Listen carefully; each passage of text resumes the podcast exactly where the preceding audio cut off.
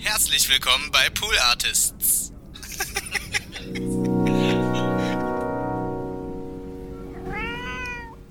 Wenn man evangelisch war, noch hat man es noch gut, Ja. also besser treffen können als die, als die Katholiken. Ja.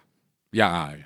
Weil Ich meine, wobei natürlich in der katholischen Kirche mehr los ist. Ne? So als Ja, also homosexueller Mann oder Jugendlicher findest du natürlich die katholische Kirche doller, weil die Kostüme, da gibt es was zu trinken, da gibt es was zu essen, knien, aufstehen, singen, nach vorne, alle Mann wieder nach hinten. Also da geht so ein Gottesdienst auch schneller um. Na. Die Schokolade-Erfahrung.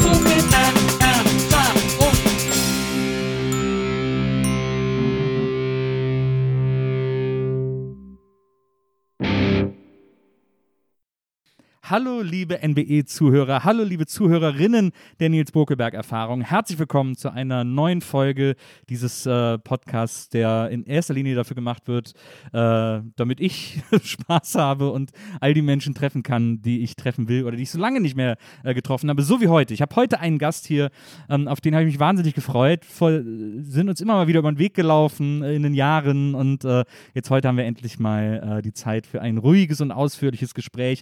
Er ist ein Hans Dampf in allen Gassen, möchte ich sagen. Ein Multitalent und äh, ein wahnsinnig äh, charmanter Gesprächspartner. Herzlich willkommen, Ralf Morgenstern.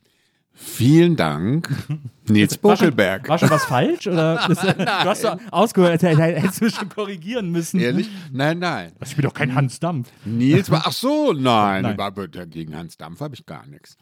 Äh, äh, Nils Bokelberg, vielen Dank. Ich muss sagen, Nils Bokelberg Erfahrung und weil ich gerade überlegt habe, deswegen, weil ich finde Nils Bokelberg Erfahrung einen sehr schönen Titel. Das wollte ich noch und ich wusste aber nicht, wie ich das jetzt verpacke. Ja. Ja, vielen jetzt ist Dank. es raus. Das, das Besondere an dieser Erfahrung soll sein, dass es unseren Gästen an nichts fehlt, dass sie so gemütlich haben sollen, äh, wie es geht. Du wolltest ein bisschen Cracker haben, Mhm. die hören wir jetzt gerade schon. Äh, du wolltest ein leckeres Bier haben. Gott sei Dank hatte ich sogar Kölsch im Kühlschrank. ich habe ja immer ein bisschen Kölsch da bin ich sehr glücklich. Es ist ja ewig her, dass ich das getrunken habe. Wirklich? In Berlin gibt es auch überall Kölsch. Ich weiß aber nicht wo. Ich wohne ja in Charlottenburg, weißt du. Ah, Gerade da gibt es mehrere da? Kölschkneipen. Ja, da gibt es Ach. mehrere Kölschkneipen. Da ziehen wir Ach beide. so, mal- obwohl, das stimmt. Ich glaube, der Diener, die haben auch Kölsch. Ich glaube, oh, Hm, hast recht. ziehen wir beide mal um die Häuser, wenn man wieder darf. Oh ja, natürlich. Charlottenburg finde ich super, tolle Kneipenkultur. Ja, der alte Westen eben. Ah, da bin eben, ich ja. so nach all den Jahren hin zurück. Und dann, äh, was wir natürlich auch noch machen, wir wollen, äh, damit es unsere Gäste so gemütlich wie möglich haben, stellen wir immer ein Bild hin eines, eines, eines Vorbilds oder eines Idols oder irgendeiner anderen wichtigen Person. Ich habe bei dir kein Vorbild rausfinden können, äh, nach längerer Recherche. Mhm. ich auch nicht. Hast, du, hast du überhaupt ein Vorbild? Gibt es gibt's irgend so jemanden, Schwierig. gibt es einen alten Star oder sowas, wo du sagst, boah, habe ich immer bewundert? Ja, es gibt Leute, die ich bewundere. Das Ja. stimmt schon. Aber so ein direktes Vorbild, na gucken, im Laufe der, der Sendung, im Laufe des Gesprächs vielleicht. Also ich finde das ja immer schwierig, so ein Vorbild. Ich finde Leute ganz toll, aber ich müsste ehrlich jetzt, muss, wie du ja merkst, überlegen. Ich habe da nichts in der Schublade. Ich weiß es nicht. Ja, also ich glaube, ich würde jetzt von mir auch nicht sagen können, dass ich so ein direktes Vorbild habe, dass ich jemand habe, dem ich so nacheifere oder so. Das habe ich, glaube ich, Mhm. auch nicht. Aber so Menschen, die mich so extrem inspirieren, äh, Künstler, was auch Ja, immer, das stimmt. wo ich sage, das, wow, also das hat wirklich was, oder das hat mich verändert oder das hat was mit mir gemacht oder so, was diese Leute gemacht haben. Ach, selbst das nicht. Ähm, also auf jeden Fall Leute, die mich inspirieren, das stimmt. Aber dass das als Vorbild, wo ich jetzt sage, oh, ich möchte gerne sein wie Barbara Streisand, äh, das habe ich nicht so. Barbara Streisand hatte jahrelang den Rekord für den längst gehaltenen Ton in einer Popsingle. Ach, guck mal, Bei, da äh, ist ja, das ist ja dein Thema. Ja, bei Woman in Love war das. Also da hat sie ja diesen, war diesen ganz langen doch, Ton. Ja, aber der war doch gefaked, oder nicht? Nee, das hat sie richtig, das hat sie von ganz tief unten rausgeholt. Hat die live auch Das hat die live aufgenommen. Guck mal. Und der wurde dann gebrochen von äh, Whitney Houston mit I Will Always Love You. Ach, ehrlich? Ja. Da war dann Da Barbara den nix- Rekord los. Konnte Barbara nichts mehr ändern. Aber sie hat den Vorsprung, sie lebt noch. Irgendwas hat sie das dann kann doch. dir jetzt wieder keiner nehmen. So, jetzt ist sie wieder die Königin. Jetzt hat sie wieder die Königin des langen Todes. Ich habe ehrlich, nein, ich habe wirklich, ich war ja auch mal Popstar, Ja. aber ich habe wirklich, ich habe wirklich äh, äh, nie daran geglaubt, dass die das live so im Studio gesehen. Ich dachte, das ist getrickst, weil ich weiß ja, was man da alles machen kann. Ja, aber da war doch zu der Zeit war das doch noch gar nicht. Ach, natürlich. so lange ist das, na, das Lied ist nicht so lange. Ja, das war so 84, würde ich Na, also sagen. da konnte man schon ziemlich, da war ich schon kein Popstar mehr. Also da konnte man eine ganze Menge schon tricksen. Ja. Da konnte man Töne ziemlich lang ziehen oder eben wiederholen, einen Loop legen. Das konnte man damals alles machen. Also, so. Frau Streisand. Nein. gönnen wir ihr mal diesen, äh, ja sowieso Ja. dann äh, weggenommenen Erfolg. Ähm, aber äh, ja, deswegen haben wir, äh, deswegen habe ich äh, ein Bild Ja. äh, ausgesucht von Walter Bockmeier. Walter Bockmeier, Ja. das muss man äh, den Leuten vielleicht erklären, die den nicht kennen, den jüngeren Leuten, den jüngeren Leuten, ähm, war ein äh, Theaterregisseur aus Köln und ähm, war so eine Art Hm, Nicht nur Theater, ja. Da Hat schon muss dann auch Filme gemacht? Muss ich äh, mal eben in die Bresche springen. Absolut, ja, absolut. Nein, der hat, hat Filmband in Gold, in Silber, Naja. in Bronze. Also ein, ein äh, ja, äh, Schauspieler, Regisseur, ähm, Ja. Kneipier im Grunde genommen auch Kneipier, Ähm, Garderober. noch. Garderobe. Ein, So hat er angefangen in der Oper Ah, ja, in stimmt, Köln. In Köln. Als stimmt. Garderober. Mhm.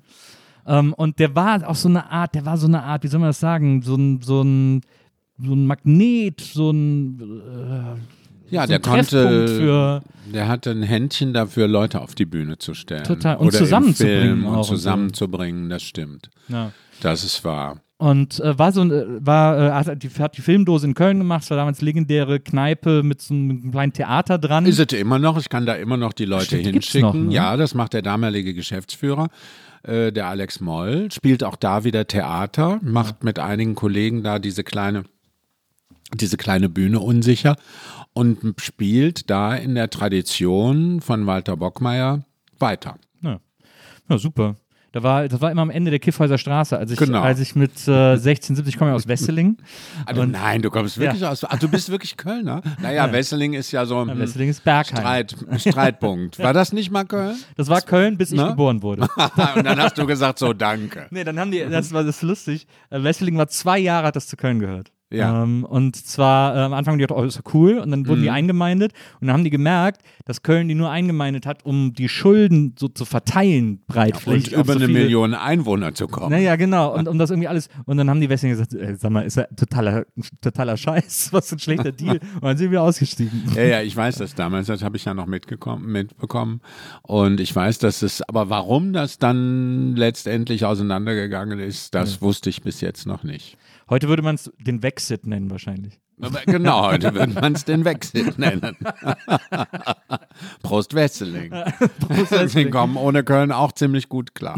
Und Köln hat aber mittlerweile, glaube ich, doch noch über eine Million Einwohner, so ein bisschen, aber eine Million zwölf oder so. Na, auf jeden Fall sind wir dann immer, äh, wenn wir am Wochenende ausgegangen sind, ähm, äh, mit der 16 bis zum Barbarossa-Platz gefahren, äh, weil die halt in Wesseling fährt. Und dann immer äh, Kiffhäuser Straße war unsere Ausgehmeile. Mhm. Rauf und runter, ja, Genau. klar. Und da war am ja, Ende bin ich immer über die Filmdose gestolpert. Genau, quasi. direkt an der Straßenbahnhaltestelle. praktisch. Also du bist erst an der Filmdose vorbei, dann habt ihr euch Mut angetrunken und dann seid ihr zum Schluss, kurz bevor die Bahn zurückfuhr, nochmal eben schnell in die Filmdose rein, wenn ihr reingekommen seid. Das stimmt, wenn Wir hatten ja später dann auch nach einigen, äh, also ich habe in der Filmdose berühmte, äh, muss man sagen, berühmte Kneipe, eine berühmte Hetero-Kneipe äh, mit homosexuellen Bedienungen.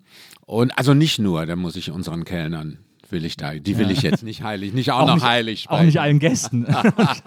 Nein, nein, das stimmt. Nee, das war also erstmal war es eine sehr heterosexuelle Kneipe. Ja. Und ähm, da, das war durch Walter Bockmeier eine Promi, so eine Promi-Kneipe. Also da sind viele Promis hingegangen und äh, Wally kannte ja auch ganz viele Leute und viele Leute haben dann auch andere Promis mitgebracht. Und da gab es dann immer die Südkurve, da war man mitten Mang, aber man saß so um die Ecke dann auch einzeln oder man ging ganz hinten durch in den Theatersaal. Da war eine Bühne, die war so groß wie dieser Tisch, also 2,50 Meter mal 1,50 Meter. Da passten 40 Leute rein. Und da wurde Theater gespielt. Und da habe ich dann auch gekellnert, genau. Und, äh, aber ich meine, das ist natürlich so ein kleines Theater, das ist ja, das hat ja viele Vorteile. Man kriegt es immer Ja. sehr schnell voll. Hat auch viele Nachteile, weil da kann man nicht schummeln auf der Bühne. Ja. Weil Aber die Leute sehen alles, was du mit deinem Gesicht machst. Aber das ist ja, äh, äh, das ist ja, also es ist ja total aufregend, auf so einer, äh, auf so einer kleinen Bühne in so einem Raum äh, irgendwie ähm, zu inszenieren und Ja, Stücke zu schreiben und zu machen und so. stimmt. So eine, so eine Off-Kultur irgendwie da aufregend. Genau. Ich würde mal so sagen, Walter Bock, also Wal Wally Bockmeier hat ja auch mit dem Theater erst spät angefangen, also 84. Der hat vorher da äh, Filme gezeigt, es waren Soloprogramme. Da sind Leute aufgetreten wie äh, Evelyn Königke oder auch Manuela, die berühmte Schlagersängerin. Oh. Und es war immer ein super gemischtes Programm. Dann ist, das war aber nur für Veranstaltungen praktisch. Und 84 hat äh, Bockmeier da die Geierwalli inszeniert, weil er für sein Filmprojekt, er wollte das immer verfilmen. Und, äh, und zwar mit äh, Joy Fleming in der Hauptrolle. Das war also sein Konzept, die Geierwalli zu verfilmen mit Joy Fleming. Nicht mehr und nicht weniger. Und äh, der kriegte dafür kein Geld, weil damals, Anfang der 80er Jahre, hat ja niemand mehr an diesen Stoff geglaubt. Ne? Da hat niemand äh, Kinoproduzenten und so haben da nicht dran geglaubt, dass man sowas nochmal machen kann. Und äh, darum hat er das dann inszeniert und hat äh, damals Hella von Sinn, Dirk Bach, äh, Sammy Orfgen und mich gefragt, ob wir da nicht mitmachen wollten. Hella ist dann ausgestiegen und dann blieben Dirk und ich und Sammy blieben übrig. Ähm, dann hat Wally, dann haben wir das eigentlich zusammen geschrieben, also diese Texte und was war, also die Geschichte. Wally hat halt immer da gesessen und gesagt, geht mal von rechts nach links. So, jetzt machen wir erstmal ein Lied und dann ziehst du dich um. Und dann haben wir das Ganze so entwickelt, alle zusammen. Und dann haben wir diese, ähm, diese, äh, ja, diesen speziellen Dialekt, also so wie sich deutsche, vor, deutsche Menschen vorstellen, wie die auf Almen sprechen. Wir haben da ja unsere eigene Sprache praktisch erfunden für diese, so ein Zwischending zwischen extrem bayerisch und extrem österreichisch. Und haben daraus halt diesen Geierwalli-Stoff ver, verkorkst. Und ich will mal sagen, das war so Future Boulevard, also so Boulevardtheater wie Milovic oder auch War ja auch noch ein paar Hohenschau. Straßen weiter. Äh, Milovic. genau, Ja. die Milovic war ein paar Straßen weiter und äh, oder eben wie ohne Sorg, ähm, aber so future-mäßig, Ja. wie sich junge Leute äh, so ein Boulevardtheater vorstellen. Und das haben der Dirk und ich, also Dirk Bach und ich, wir haben alle Rollen gespielt und die Sammy Orfgen hat die Geierwalli gespielt. Dann hat Wally Bockmeier am Anfang immer noch zwei Lieder äh, gejodelt mit ähm, Ziehharmonika. Und dann gab es noch eine Magd, die wurde immer äh, ins Darein inszeniert, ähm, falls wir mit den Umzügen nicht fertig waren, weil wir hatten viel so Blitzumzüge, so ganz schnell musste man dann wieder raus und, und dann wieder Umzug und wieder auf die Bühne und Ja. so. Das war die Nina Schüli. Das war die Mutter von dem, wie heißt er, ein berühmter Filmproduzent. Äh, so und so Schüli. Ja. Ein, ganz berühmter deutscher Filmproduzent. Und die machte da immer noch mal, manchmal sang die, manchmal kam die raus und jodelte und das war ganz witzig. So. und äh, dann wurde das, also wir haben gedacht, vielleicht spielen wir das so zwei Monate. Ja. Und dann explodierte das. Und dann war das immer ausverkauft. Wir hatten teilweise, war das auf fünf Monate ausverkauft. Erstmal waren es ja nur 40 Leute, die da reinpassten. Die wurden immer mehr gequetscht, weil Wally sagte, ah, da kann man die doch auf die Fensterbank setzen. und da müssen wir die doch und dann die rein und die erste Reihe, nee, da kriegen wir noch eine zweite Reihe rein. Und dann hatten zum Schluss hatten die Leute hatten die Füße auf der Bühne vorne, weil die überhaupt nicht mehr und dann die Klamotten im Winter. Und dann kamen die darauf, dass sie eine große Türe, die zu diesem kleinen Theatersaal nochmal aufmacht und die Kneipe hinten geschlossen. Und so gingen dann ungefähr 100 Leute da rein. Wir waren aber trotzdem immer ausverkauft. Ja. Und dann kam eine Deutschlandtournee. Dann waren wir ein Jahr auf Deutschlandtournee. Krass.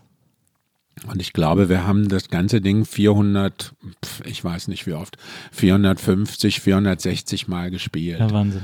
Ja, so achtmal die Woche. Ja, es war absoluter, also in Köln war das absoluter Kult, da kann ich mich dran erinnern. Ja. Hat jeder gesagt, hast schon Geierwalli gesehen. Ja, Also das, das war auch toll. haben. Aber das war, das war wirklich toll.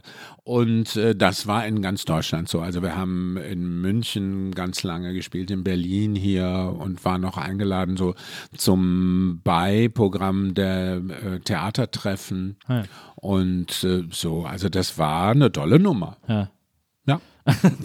Das war quasi gleich, also äh, wie gesagt, ein paar Straßen weiter war Millowitsch, dann gab es ja zu der Zeit auch noch, ich, hatte da Trude Härte auch ihr Theater, ne? Ja, Trude. Hertha auch noch ihr Theater. Genau. Da war, Nicht mehr lange dann, aber das hatte sie noch. gab es noch eine lebendige Theaterszene in Köln. Auf jeden Fall. Köln hatte, war die Stadt in Deutschland mit der größten Privattheaterdichte Ja. in Deutschland.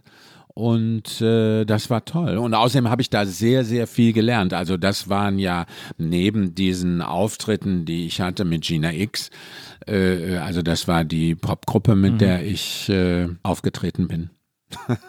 also drei LPs gemacht habe Ja. damals noch. Und ähm, und äh, das war eine große, und ich habe ja kein Theater gespielt vorher. Ich Ja. habe ein bisschen, habe einen Film gemacht und Fernsehen, WDR-technisch, aber äh, Bühne habe ich da so von der Picke auf gelernt.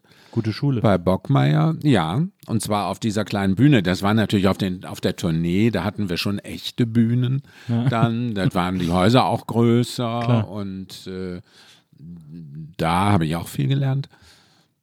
Ja, und dann bin ich, als ich beim, dann habe ich das acht Jahre gemacht, von 84 bis, ja, bis 92. Hast du Filmdose? Hast du in der Filmdose gespielt? Genau, drei Stücke. Das war Geierwalli, das war danach Sissi, Beuteljahre einer Kaiserin und Kleopatra, der Fluch der Tempelhuren. Na, Das war die Trilogie, die Walter Bockmeier sich für mich ausgedacht hatte, beziehungsweise mit mir dann auch produziert hat. Und danach bin ich dann ans Schauspielhaus gegangen und war da im Ensemble in Köln. Da, da, da verdanke ich also äh, Günther Krämer, Thorsten Fischer auch nochmal sehr viel. ja.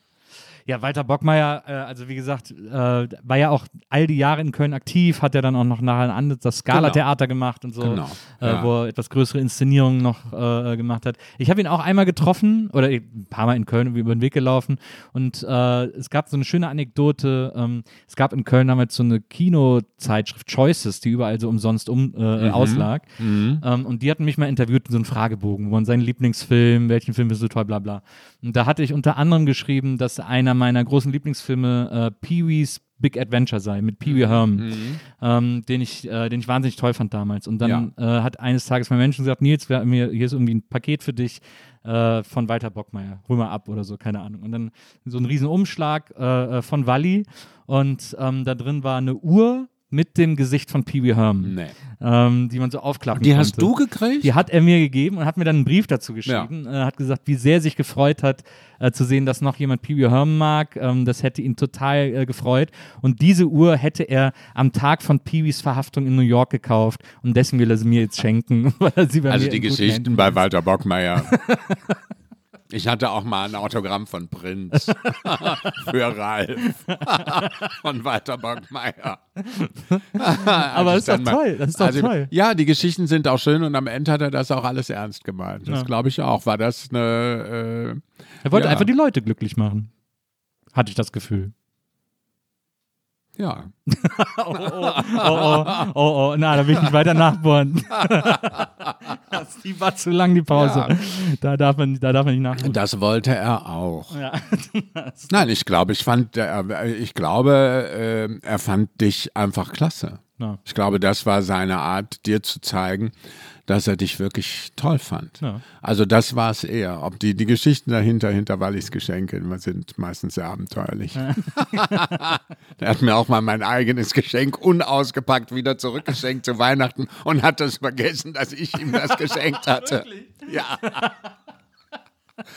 Ich glaube, es war, das war bezeichnet, weil das ich, das war zwei Jahre später. Ich hatte ihm das geschenkt und das war noch verpackt. Das war original verpackt. In dem gleichen Weihnachtspapier, in dem in das ich das eingepackt hatte.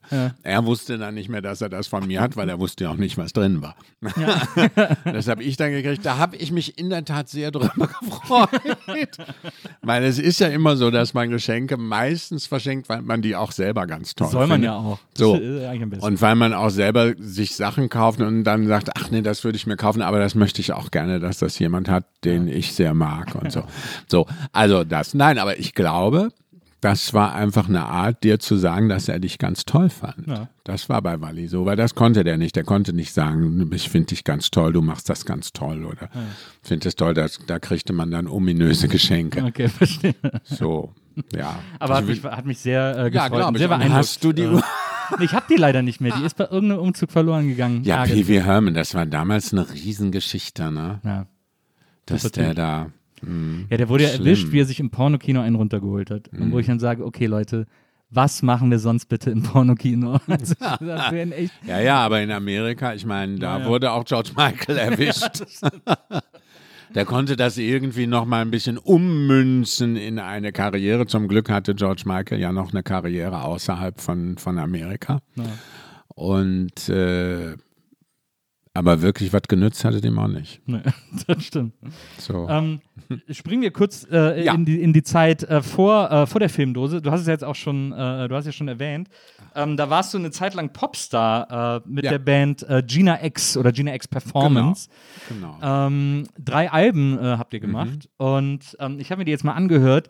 Die sind echt total geil. Voll die geilen Danke. Platten. Ähm, ich, so ein bisschen New Wave-ig, aber Mhm. es hat auch so dieses, es hat auch so was, ja, ich meine, das Performance steckt ja auch schon im Namen, so diese, so, so dieses Mhm. so Performance-artiges, äh, artiger Sound irgendwie äh, teilweise. Also gerade das erste Album, das auch noch so ein bisschen so Kraftwerk-Synthesizer atmet und so ja. ähm, finde ich, äh, äh, wirkt quasi am, am kunstvollst gedachten sozusagen. ja, das stimmt. Das ist richtig. Und dann hat man so bei den, beim anderen hat man mehr versucht, Songs zu schreiben, so richtige Songs Ja, das zweite ist so ein bisschen überproduziert. Ne? Ja. Und das dritte fand ich dann wieder ganz gut. Da hätte man Ich finde auch das zweite super. Am zweiten ist ja dein großer, dein zentraler Song, warte, ich habe mal sogar aufgeschrieben, der Weekend Twist. Ach so, ja, Ja. auch. Abgesehen davon, dass ich ansonsten viel Background gesungen habe da drin, bekam ich da noch mal eine größere Textstelle. Ja, Ja. das stimmt. Das, wie war, was war das denn? Wie muss man sich denn diese Band überhaupt vorstellen? Ihr hattet ja auch äh, große äh, Produzenten, Burst Control und so. Äh, ja, Zeus Beheld war Ja. der Produzent. Der hat jetzt auch äh, nach all den Jahren, es gibt einen Holger Tschucker Preis, also Holger Tschucker, den ich ja kennengelernt habe, der letztes Jahr gestorben ist. Genau, von Can, das Von, Can. genau, von. Can. Berühmter, ganz toller Musiker, den ich persönlich sehr mochte. Ich bin sehr gut mit dem klargekommen. Hab dann auch erst später erfahren, dass seine Frau gestorben ist, die ich auch kannte. Und Holger Tschucker ist einer der, ein begnadeter Musiker, ein völlig, äh, ähm, ja, der ist Musik. Ja, so total besessen. Total besessen, genau. Der ist total besessen oder war total besessen von Musik. Und da hat die Stadt Köln einen Preis ausgelobt und den hat Zeus Beheld bekommen Ah, ja. für dieses Projekt Gina X Ach, Performance. wirklich? Ja. Das ist ja cool. Ich konnte, ich war eingeladen von Frau Reker, der Oberbürgermeisterin von Köln, äh, äh, zu der Preisverleihung im Gloria. Ich konnte nicht, stand leider auf der Bühne oder ich hatte Proben. Und äh, ne, wahrscheinlich hatte ich Probe, weil Bühne war ja nicht, war ja Lockdown. Ich glaube im Oktober war das, oder? War das schon November? Und da hatte ich Proben entweder in Köln oder ich war noch in Braunschweig. Und ähm, ja, Da wäre ich gerne hin. Na klar. Aber, äh, Aber wie, wie bist du denn zu der Band damals? Du bist ja der Liebe wegen nach Köln, irgendwie im zarten das ist Alter. so schön in Wikipedia. Ja, das hast du Im gelesen. zarten Das Alter von 20. Äh, ja. Ja. Ja, so ungefähr. Weiß ich nicht mehr, muss ich auch nachrechnen, ist schon so lange her. ähm, dein, mein damaliger Freund, oder war es da schon mein Ex-Freund? Ich glaube, da war es schon mein Ex-Freund. Ähm, was die bei Wikipedia so schön schreiben.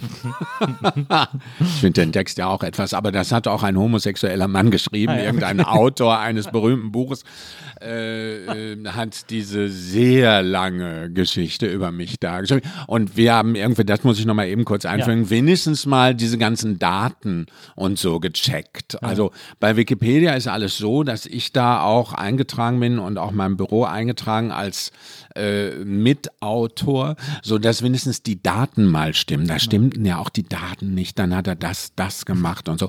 Also dann die Sachen von den Daten her ist da alles in Ordnung. Dass ich jetzt wegen aus wegen der Liebe zu einem Mann nach Köln gezogen bin, stimmt zufällig. Aber ich weiß nicht, was man da, ob das bei Wikipedia stehen muss. Aber gut, so ist. es. Das hat mein Ex-Freund hat da Texte und Konzepte für geschrieben mit Zeus Behält, der damals mit seiner Freundin Claudia Simmler, die äh, Gina, die sich Gina Kikoin genannt hat und daraus wurde dann Gina X Performance.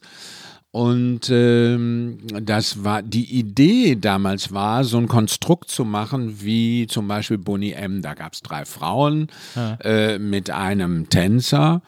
Und äh, bei uns waren es halt drei Männer mit einer Sängerin. Und äh, dann haben die dieses Konzept und haben mich gefragt, ob ich da nicht mitmachen will. Und da habe ich ja gesagt. Und ja, dann haben wir diese ganzen Konzepte erarbeitet. Die Lieder hat der Zeus mit der äh, Gina geschrieben und die haben das auch produziert und wir haben die ganze Performance dazu gesteuert und haben Background gesungen. Jedenfalls äh, beim ersten Album war ich das, dann kam mein Freund Hinrich Sickenberger dazu, der hat dann mit mir zusammen noch Background gesungen und mein Freund, mein Ex-Freund damals ist da aus, äh, ähm, ausgestiegen und dazu kam, da waren wir also immer zu dritt. Also da kam der Hinrich Sickenberger dazu und der Reinhard Blank ist da ausgestiegen dann mit dem Uwe Turek. Und äh, ja, das war sehr erfolgreich, in Österreich vor allen Dingen und auch in Kanada. Und äh, wir haben da der, also der Zeus hat da wirklich eine super Nummer eigentlich produziert, muss ich wirklich Ja. auch sagen. Das war sehr schön. Scheiterte daran, dass also seine Freundin, die Gina, nicht auf die Bühne wollte.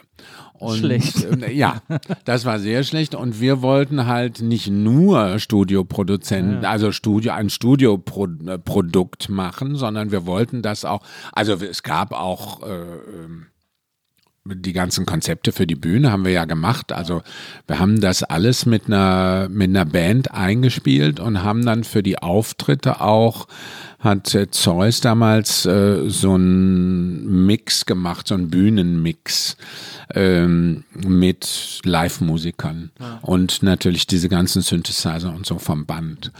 Es hörte sich alles sehr gut an. Da habe ich meine erste Bühne war, meine erst, die erste Bühne meines Lebens praktisch war die Stadthalle, die Wiener Stadthalle. 16.000 Zuschauer. Ja. Da war, das war meine, wird jetzt abgerissen all den Jahren in Wien, aber ich habe gesagt, Aber bestimmt eine Plakette für dich mach das hingemacht. mal, weil ich bin da eh lange nicht aufgetreten, kann man es auch abreißen. so.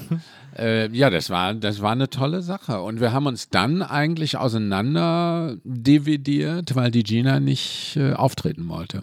Die hatte zu viel Angst, also ich, oder sagen wir mal zu viel Respekt. Die wollte das nicht äh, weitermachen mit Live-Konzerten, weil wir waren mal angedacht als Vorgruppe für Queen, für Deutschland-Tournee. Ja. Und das wollte sie nicht. Ah, das ist aber ärgerlich. Ja, das ist sehr ärgerlich. Da hat sie nicht den Mut gehabt. Da Ja. hat sie damals nicht den Mut gefunden. Und dann ging das Ganze so den Bach runter, weil es waren, äh, äh, es gab dann eben nur Studioproduktionen. Ne? Das für, und dann haben wir auch gesagt, was sollen wir hier? Äh, wir sind eigentlich dafür da, dass wir diese Auftritte live machen. Da haben wir jetzt, äh, also drei Jahre für geübt. Ja. Und jetzt wollen wir das auch machen. Du standst ja auch, ich habe mir dann mal die, ich habe mir die Artworks mal äh, von den Alben angeguckt. Du standst ja dann hinten auch immer drauf als Performer. Das war dann immer so komisch unterteilt äh, äh, auf den Alben. Irgendwie Gina, dann noch irgendwer und dann stand der Block Performer, wo du dann immer mit drin standst. Irgendwie so. Das hab ich irgendwie- ja, das war irgendwie es so war also auf der ersten stand Genau, auf der dann, ersten, genau. Auf der ersten stand dann This music will be performed genau. by. so. Also sehr, Ja, weil das Album war fertig. Sehr geheimnisvoll. Das Album war fertig und da hatten die, äh, da gab es unsere Fotos. Die hat damals noch Dieter Eickelput gemacht in Düsseldorf. Das war großartig. Und ähm, ja, das war schon, da, hätten wir drauf kommen können, was das bedeutet.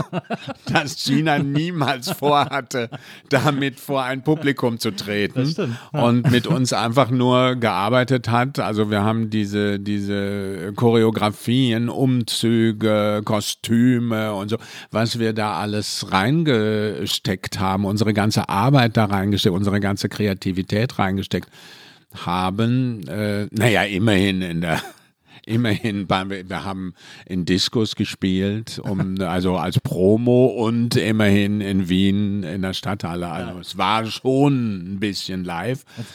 Das war, und das war Wien, war 82 in der Stadthalle und da hatten wir auch noch mal Auftritte in so einer, in so einer riesen Disco.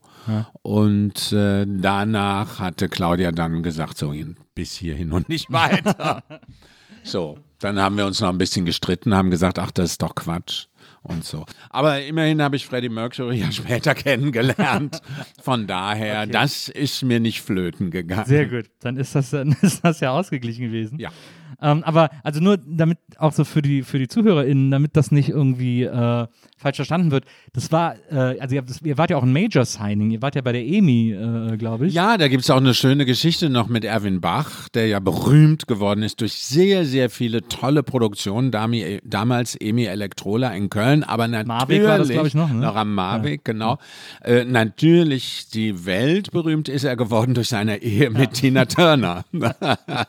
und die, und das war sehr schön. Wir waren da mal und dann, ähm, der war damals unser Chef, also Erwin Bach hat, hat sich da auch drum gekümmert und hat dem Zeus dann irgendwie aus so einem Schuhkarton unterm Schreibtisch Kohle in die Hand gedrückt und hat gesagt, ja, hier, mach mal.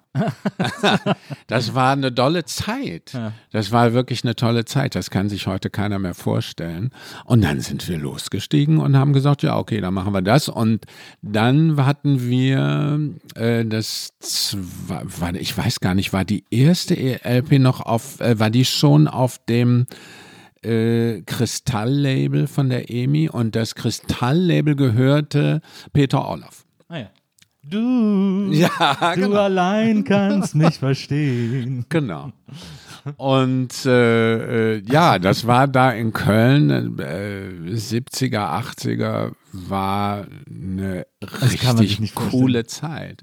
Das- nee, das kann man sich nicht vorstellen. Nicht mehr vorstellen, Ja. das ist wahr. Also da war Köln echt Weltstadt. Ja. Auch was die Plattenfirmen für eine Kohle hatten auch Ja. damals, war abartig. Naja, die haben sie heute am Ende auch noch, die Ja. sind aber anders verteilt. Ah, ja. Also da funktioniert das ja auch so nicht mehr. Damals hat man natürlich Platten verkauft und, und dann ist man, äh, äh, das war natürlich bei Saturn, damals war Saturn noch Saturn, das gehörte der Familie Waffenschmidt am, Saturn am Hansa. Genau. Und äh, Hansaring. Und äh, äh, das war das Plattengeschäft. Da wurden Karrieren gemacht oder zerstört von den damaligen zwei äh, Abteilungsleiterinnen der Schallplattenabteilung. Und da habe ich ja gejobbt. Ah, ja. Da habe ich nachher, als Du wir uns getrennt, gejobbt? ich habe im Saturn gejobbt. Und zwar war das, als wir uns getrennt haben, äh, gab es da äh, einen Studiomusiker, der hat bei Saturn gearbeitet und hat aber im, äh, im Studio, wo wir aufgenommen haben in Köln, abgemischt und so. Heinz Trever, wie komme ich da jetzt drauf? Du bist auch wirklich ein Namenslexikon, muss ich sagen. Das ist wirklich der Hammer. no. äh, äh, ganz witzig. Und der arbeitet noch und dann habe ich gesagt, boah, ey Heinz, und was mache ich jetzt? Jetzt ist irgendwie. Und dann sagt er, komm doch zu Saturn. Dann sage ich, wie zu Saturn? Und dann sagt er, ja, ich arbeite da ja auch noch in der HIFI-Abteilung, äh, stell ich dich an. Kannst du, gibst, geh mal zum Abteilungsleiter, sagst du kommst von mir. Und dann habe ich da erst in der HIFI-Abteilung gejobbt und bin dann aber in die Schallplattenabteilung. Und jetzt die zentrale Frage für jeden, der, Ja. der den Saturn äh, in Köln aus den 80ern kennt. War da schon der Engländer da? Der Engländer äh, als Verkäufer, Ja, es gab nachher Ja. im Saturn den legendären Engländer an der Plattentheke, dem man jedes Lied vorsummen konnte. ach so, und ja, wusste der war da schon da. Ja. Dessen Name fällt mir jetzt nicht ein. Der war eine absolute Legende Das in diesem stimmt, Laden. der war an der Info. Ja, der genau, saß an genau. dieser Info. an dieser, an dieser Vorhörtheke ja, quasi. Ich weiß es auch genau, aber ich komme im Moment vielleicht, Ja. äh, komme auf den Namen nicht. Ja, ja. Aber ich habe dann in der Importabteilung gearbeitet, oben bei Helga, äh, guck mal. Helga, Frau Lecock und Frau und Frau Helga. und äh, das war wirklich, äh, die hatten eine unglaubliche Macht da. Ja. Wirklich, die hatten eine wirklich, da kamen die ganzen Künstler, kamen Klinken putzen. Die saßen da im Büro, das war komplett zu mit Autogrammkarten, Bildern, goldenen Schallplatten und so weiter. Und äh, Helga Meier, natürlich. Ja, natürlich. Und Frau Lecock. Die haben Karrieren da gemacht. Die haben da so Daumen hoch und Die, Daumen genau, runter. die haben gesagt, verkauft sich nicht, tschüss. Ach, das ist ja krass. Ja. Und das Wow. hieß was, wenn du bei Saturn in Köln Ja.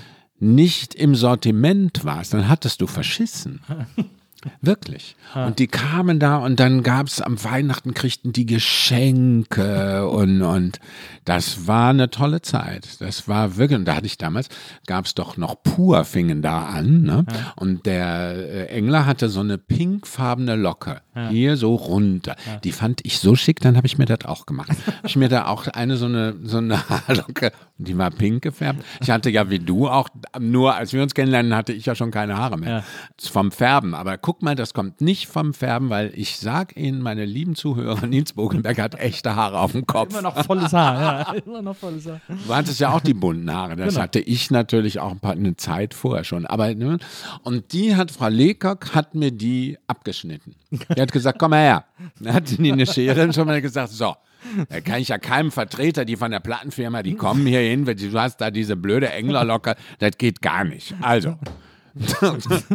so ging das da. Frau Lecoq ist auch ein guter Name, Lecoq, finde ich. Ja, die war mit dem Engländer verheiratet. Strenger, guter, strenger Name. Ja.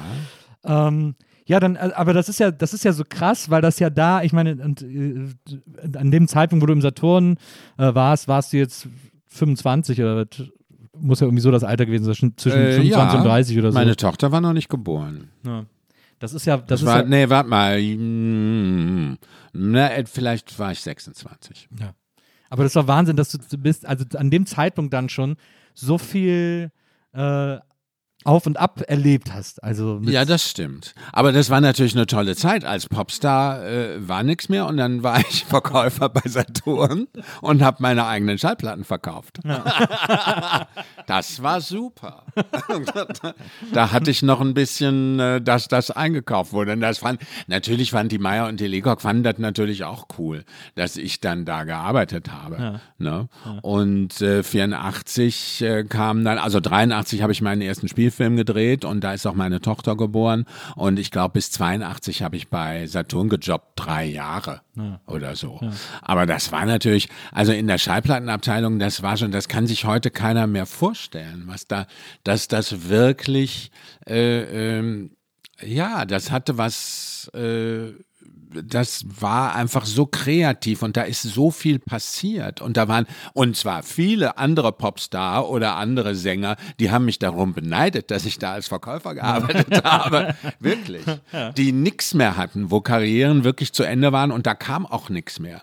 Und ähm, das war wirklich super. Und da habe ich natürlich auch richtig viele Leute kennengelernt und auch gesehen, wie bodenständig dieses Business im Grunde genommen ist. Na. Dass da nicht viel mit roter Teppich und Glamour und Glamour und alles ist, sondern dass da richtig viel Arbeit hintersteckt und dass es äh, alles äh, auch natürlich diese ganzen, was damals, weil es gab ja unglaublich viel Studioproduktionen, wo Kollegen eben niemals gesungen haben und also diese ganzen äh, äh, äh, ähm, diese ganzen Frank Farian Produktionen zum Beispiel, das war ja nicht nur Frank Farian. Äh, äh, Giorgio Moroder hat sowas ja auch gemacht. Er hatte halt Glück, dass er mit Donna Summer, die ich auch noch kannte äh, aus München, ähm, die eigentlich ja Donna Sommer hieß, Donna Gaines. Damals gab es einen Schlagersänger, der hieß Helmut Sommer, den hat die geheiratet und so kamen die zu ihrem Namen. verstehe. Ähm, da ist natürlich auch viel passiert und auch viel verbrannt an, an Karrieren, klar. Und das war mir relativ früh, nun ist man mit 25 ja nicht mehr so jung, da begreift man ja schon einiges. Als ich anfing mit Gina X, da war es ja noch was anderes. Da dachte ich, ach so, jetzt ist alles gut. Und wir haben ja auch gar nicht gemerkt, dass wir keine Kohle haben. Wir waren in Österreich, haben in den teuersten Hotels, ich, wir hatten jeder unseren eigenen Fahrer. Und äh, äh, du merkst das ja überhaupt gar nicht, dass auf deinem Konto gar nichts passiert, sondern dass das alles nur so, du kriegst ja alles vorne und hinten reingestopft. Das ist ja auch von den Produzenten und so auch so gewollt, damit die halt ein bisschen mehr für sich über haben, äh, bis so ein Ding mal richtig abgeht. Und das hatte ich dadurch natürlich auch ziemlich schnell begriffen. Ja. Das, äh, da ist, äh, das stimmt, da ist sehr viel, äh, da ist sehr viel dran, dass man das, wenn man drin steckt und so jung ist, man überhaupt nicht realisiert, man wirklich denkt, also ich Ja. habe ja auch mit 17 damals angefangen Ja. äh, und ich habe auch gedacht, das geht einfach jetzt immer so weiter. Ja. Und das bleibt jetzt erstmal so. Ich habe ich hab zuletzt ein altes Interview von mir gefunden, wo ich irgendwie 18 war, äh, wo ich äh, auf irgendeine Frage geantwortet habe, ja, ich glaube, dass Viva meine Beerdigung überträgt. Ja, nun, jetzt hast du dann die Beerdigung von Viva miterlebt. ist ja so- auch kein schlechte, keine schlechte Wendung. naja, das stimmt, das stimmt. Na, außerdem ist aus euch allen ja auch richtig was geworden, muss man ja echt sagen. Ja. Also das ist ja, ist ja wirklich toll. Also so.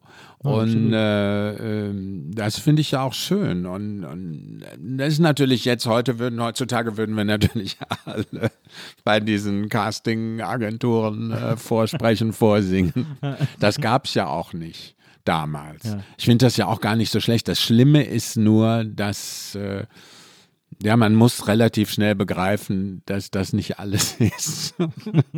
das hilft. Ja, ich bin auch, also ich muss ja ehrlich sagen, ich denke so oft, äh, wie glücklich ich bin, dass es zu meiner Zeit irgendwie noch kein YouTube gab oder so, weil ich, ich hätte es auch so gemacht und das wäre, glaube ich, nicht zu meinem Besten gewesen, was ich da alles gemacht hätte. Äh, deswegen bin ich eigentlich so ganz froh, dass ich noch in der Zeit sozusagen Medien machen konnte, wo einfach noch nicht Schritt und Tritt äh, überall zu sehen war. So, dass ich damit so anfangen konnte damals. Ja, ja, das stimmt. Wobei Köln, also ich habe ja angefangen in Köln Ja. praktisch, aber Köln ist ja so winzig. Und da wurde auch Schritt und Tritt. Immer. Du konntest ja nirgendwo hingehen, Ja. wo niemand war, der in dem Business arbeitete. Ja. Und das ging ja bis in die 80er, bis, bis in die 90er eigentlich. Ja. Und das war so eine Sache, wir, äh, mein Freund Dirk Bach und ich, ich kenne den Dirk, ich habe den Dirk ja kennengelernt, da war der 15. Und äh, das hat uns so viel, natürlich auch durch die Karriere, die wir gemacht haben, äh, äh, war das immer möglich. Aber wir haben immer Orte gesucht, wo wir, wo wir flüchten konnten, wo wir hingeflüchtet sind, sozusagen. Also aus diesem Köln-Moloch, diesem künstlerischen Moloch, wo jeder jedem auf die Hand guckte, aber auch jeder, jeder irgendwo äh, mitmischte. Und ähm, um dem mal zu entfliehen und mal in Ruhe einen Kasten Bier zu trinken, ohne dass jemand dabei war. und sagte, oh Gott, die saufen. Ich bin früher immer so, das war äh, Anfang der 90er ging das noch. Äh, da bin ich immer ins Köln gegangen. Da Ja. war wirklich niemand aus den Medien oder niemand, der sich für Ja, modern hielt. Aber ich, ich war da auch Wir viel. alle, die sich versteckt haben, sind alle ins Genau. Kleinköln. Ich war sogar mal eine Zeit lang im Sparverein vom Kleinköln. Nein, Ja, das habe ich mich nicht getraut. Aber ich war nie in einem Sparverein, weil ich ja dann auch noch mal äh, ein bisschen älter bin als du. ähm, die 20 Jahre Unterschied Ja. machen, weil ich kriege alles, wo Verein hintersteht, krümmen sich mir die Nackenhaare. Das verstehe ich. Da kriege ich, ich komme ja aus dieser, bin aus dem Ruhrpott, also aus Mühl am Ruhr. Da war alles, was du machtest, aus, vor deiner Haustür, war sofort Verein. Ja, ja. Es gab auch nichts. Es gab auch nichts. Wenn du irgendwas machen wolltest, überhaupt, außer Schule oder Ausbildung, musstest du in einen Verein. Ja. Und ich habe das gehasst. Aber warst du denn in irgendeinem Verein Nein, als, als Uah. Kind oder so? Damals Fußball schon nicht. so? Also ja, ich musste in die Kirche. ja, okay. Aber das ist ja auch ein Verein. Art Verein, ja. Ja, ist eine Art Verein. Also so. Und da musste ich bis zur äh, Konfirmation und dann bin ich da weg. Aber Konfirmation war doch cool, hat man Geld bekommen. Ja, ich fand das schon furchtbar. Ich fand das so in diesem Konfirmationsunterricht da, das war schon die Hölle. und eigentlich war der damalige Pfarrer ganz nett, muss ich sagen. Ja, Wirklich. da ist man ja als, da ist man, wenn man evangelisch war, noch, hat man es noch gut, Ja. also besser treffen können als die, als die Katholiken. Ja, weil ich fand, wobei natürlich in der katholischen Kirche mehr los ist. Ne? So als Ja, also homosexueller Mann oder Jugendlicher findest du natürlich die katholische Kirche doller, weil die Kostüme, da gibt es was zu trinken, da gibt es was zu essen, knien, aufstehen, singen, nach vorne, alle Mann wieder nach hinten. Also da geht so ein Gottesdienst auch schneller um. Und bei den Evangelien sitzt du ja auf diesen harten Bänken. Die sehen ja auch schon so scheiße aus, die Kirchen. Und die sehen ziemlich scheiße aus. Ja. genau. Und dann musste ich da zwischendurch ja noch eine eben so eine äh, Religion und sowas alles äh, äh, mit absolvieren. Aber da, die sind ja äh, nicht so hart. Also da wird ja nicht getauft und, und, und diese ganzen Sachen gibt's da ja zum Glück nicht. Und das ist auch freiwillig. Aber ich musste wegen der Familie, also was denken die anderen, ähm, musste ich diese evangelische Ausbildung bis zur Konfirmation musste ich machen und dann war Schluss. Und Verein ist, also wenn ich diese Spardinger schon sehe, selbst in Kleinköln, was ja wirklich sehr unprätentiöses Geschäft war. äh, nein, das habe ich mich immer geweigert. Ich bin da irgendwann auch, äh, ich war auch irgendwann kein Mitglied mehr, weil ich einfach zu selten was reingeworfen habe in meine Spardose. Achso, und dann wirst du rausgeworfen? Ist Ja, das, ach so, ja, dann wird die an jemand weitergegeben, Ja. der da regelmäßig reinwirft, sozusagen. Immer so ein Heiermann muss man immer reinwerfen. ja. Äh, Und ich habe das einfach ganz oft vergessen. Da Aber wie cool, das finde ich natürlich auch. Ich war schön. halt extrem in Rita verliebt. Das war so eine Bedienung in Kleinköln. Ich glaube, die kenne ich auch noch. Die hat genau. sich immer sehr für mich verantwortlich gefühlt äh, und hat mich sehr gemocht. Und ich habe Rita auch wahnsinnig gemocht. So, bei der habe ich mich immer total wohl gefühlt. Und dann auch Willi natürlich und so. Ja. Ähm, ich Gott war mal hab auf sie Willis- selig, Alter, na, aber- Na, das stimmt. Ich war mal Äh, auf Willis Geburtstag eingeladen. Nein! Ja, im Kleinköln, Ah, geschlossene du hast es Gesellschaft. echt geschafft. Dann war ich mit Freunden, aber wirklich, dann war ich mit Freunden da. Und dann hat Willi natürlich eine Stripperin äh, bekommen. Und äh, die kam dann und die hat das super gemacht. Mhm.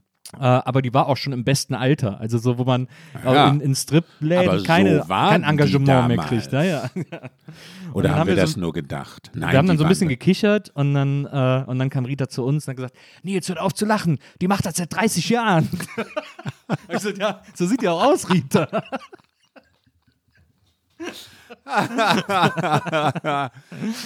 Ja, ja, ja, aber Stripperinnen sagen damals, also ich kenne keine Stripperinnen, die so 18, 19 waren. Also habe ich schon mal in Strip-Clubs gesehen, aber Also in äh, meistens sind die ein Hamburg waren die älter. Stripperinnen ja alles Kerle. Das war, ja, das war wirklich toll. Da waren wir, ich habe ja viel auf der Reeperbahn gearbeitet, damals noch für Schmidt und Tivoli und habe auch da gewohnt.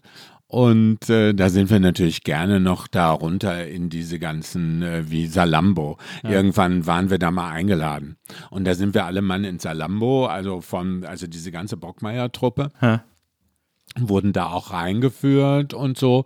Und äh, da saßen wir da und weil wir trafen die Kolleginnen auch morgens immer beim Frühstück oder mittags beim Frühstücken gegenüber gab es so eine berühmte Frühstücksbude. Da saßen die ganzen Kolleginnen und Kollegen und da sind wir natürlich auch hin und so. Und die haben da gesagt, ey, müssen wir rüberkommen und so, Salambo, wir treten morgen alle auf. Und, ja, und dann kommen wir dahin und wir mussten wirklich so lachen. Da war die einzige Frau, war die mit der beleuchteten Colaflasche in der Mutti. das andere waren alles Kerle.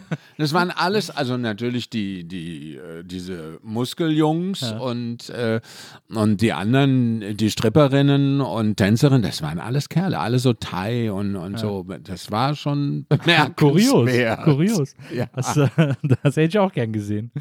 Ähm, ich, äh, wo, wo wir schon mal so bei, äh, bei deinen, in deinen Ausgehzeiten in jungen Jahren sind, äh, ich habe so eine schöne Geschichte von dir gehört, äh, in einem Club in Essen, im CD, glaube ich, Ja. Äh, Ah. wo du den großen äh, Meistermimen, großen deutschen Meistermimen äh, Helmut Berger kennengelernt hast. Stimmt. Wo hast du das denn? Habe ich das, ja. Achso, um mal Äh, äh, Habe ich irgendwann mal erzählt, genau. Ja, das war, ich war mal mit Helmut Berger. da sah der aber wirklich noch super aus. Wir haben uns irgendwann mal nach, jetzt als diese ganze Dschungelsache war, da Ja. bin ich mal vom Böbecker auf die Printenparty im Wartesaal in Köln. Ja. Ähm, da war ich ein paar Mal. Da war ja wirklich, da war ja wirklich immer Gott und Pott. Also da waren Hollywood-Stars und ja, die, von diesem, äh, diese Keks, von diesem Keks. genau, da, die, von ja, dem ja. äh, äh, Aus Aachen. genau, der- die ja. Printen. Wie heißt er? Lamberts, Lamberts, genau. Lamberts. der ja sehr nett ist.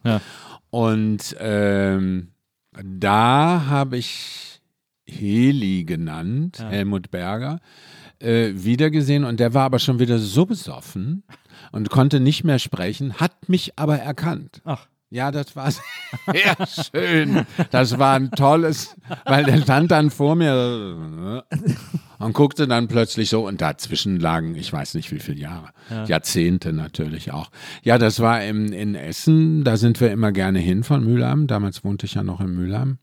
Äh, ausgegangen, das war eine coole Disco. Eine schwule, coole Die, Disco. und die hieß CD, oder? Ja, CD, Club CD, C.D. Cooler Name. Was das? Ich habe es nie rausbekommen. Und ähm, Helmut Berger, die drehten damals in Essen und Umgebung einen Film. Ja. Und der fällt mir jetzt nicht ein. Es war so ein Gangsterfilm Ja. aus den 20er Jahren, irgendwie ein Gangsterpärchen. Da äh, habe ich nachher, da drehte auch ein Kollege mit vom Schauspielhaus, den ich dann nachher kennengelernt habe in Köln am Schauspielhaus. Und da lernte ich Helmut Berger, äh, äh, ja, kennen. Und damals hatte ich eben auch noch diese bunten Haare Ja. und so. Und äh, ich war Punky und Helmut war Heli. so, so war's. Und dann war es irgendwie, als wir dann aus so einem Hotel mal nachts rausflogen, war mir das zu anstrengend. Dieses Künstlerleben. so, und da dachte ich, ach du Scheiße.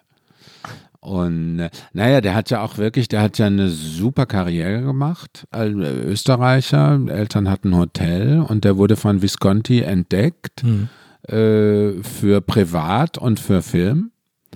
Und äh, Visconti hat mit dem einfach tolle Sachen gemacht. Der war aber auch schön. Ja, der war Lecco richtig mio. schön. Na, Ja, Das also was man schön. wirklich so schön nennt, das war der. na, na, ja. Also und abgesehen davon waren die Filme natürlich mit Vis Visconti auch schön. Also Lu- der Ludwig-Film ist wunderschön und nie wieder getoppt. Dann natürlich auch noch mit Romy Schneider. Äh, ähm, das war wirklich toll. Und dann ist Visconti gestorben und dann ging es dem schlecht, weil die Familie, der hat ja keine Kohle gekriegt. Der hat ja für die Filme auch schon wenig bekommen, weil die haben halt zusammen gewohnt.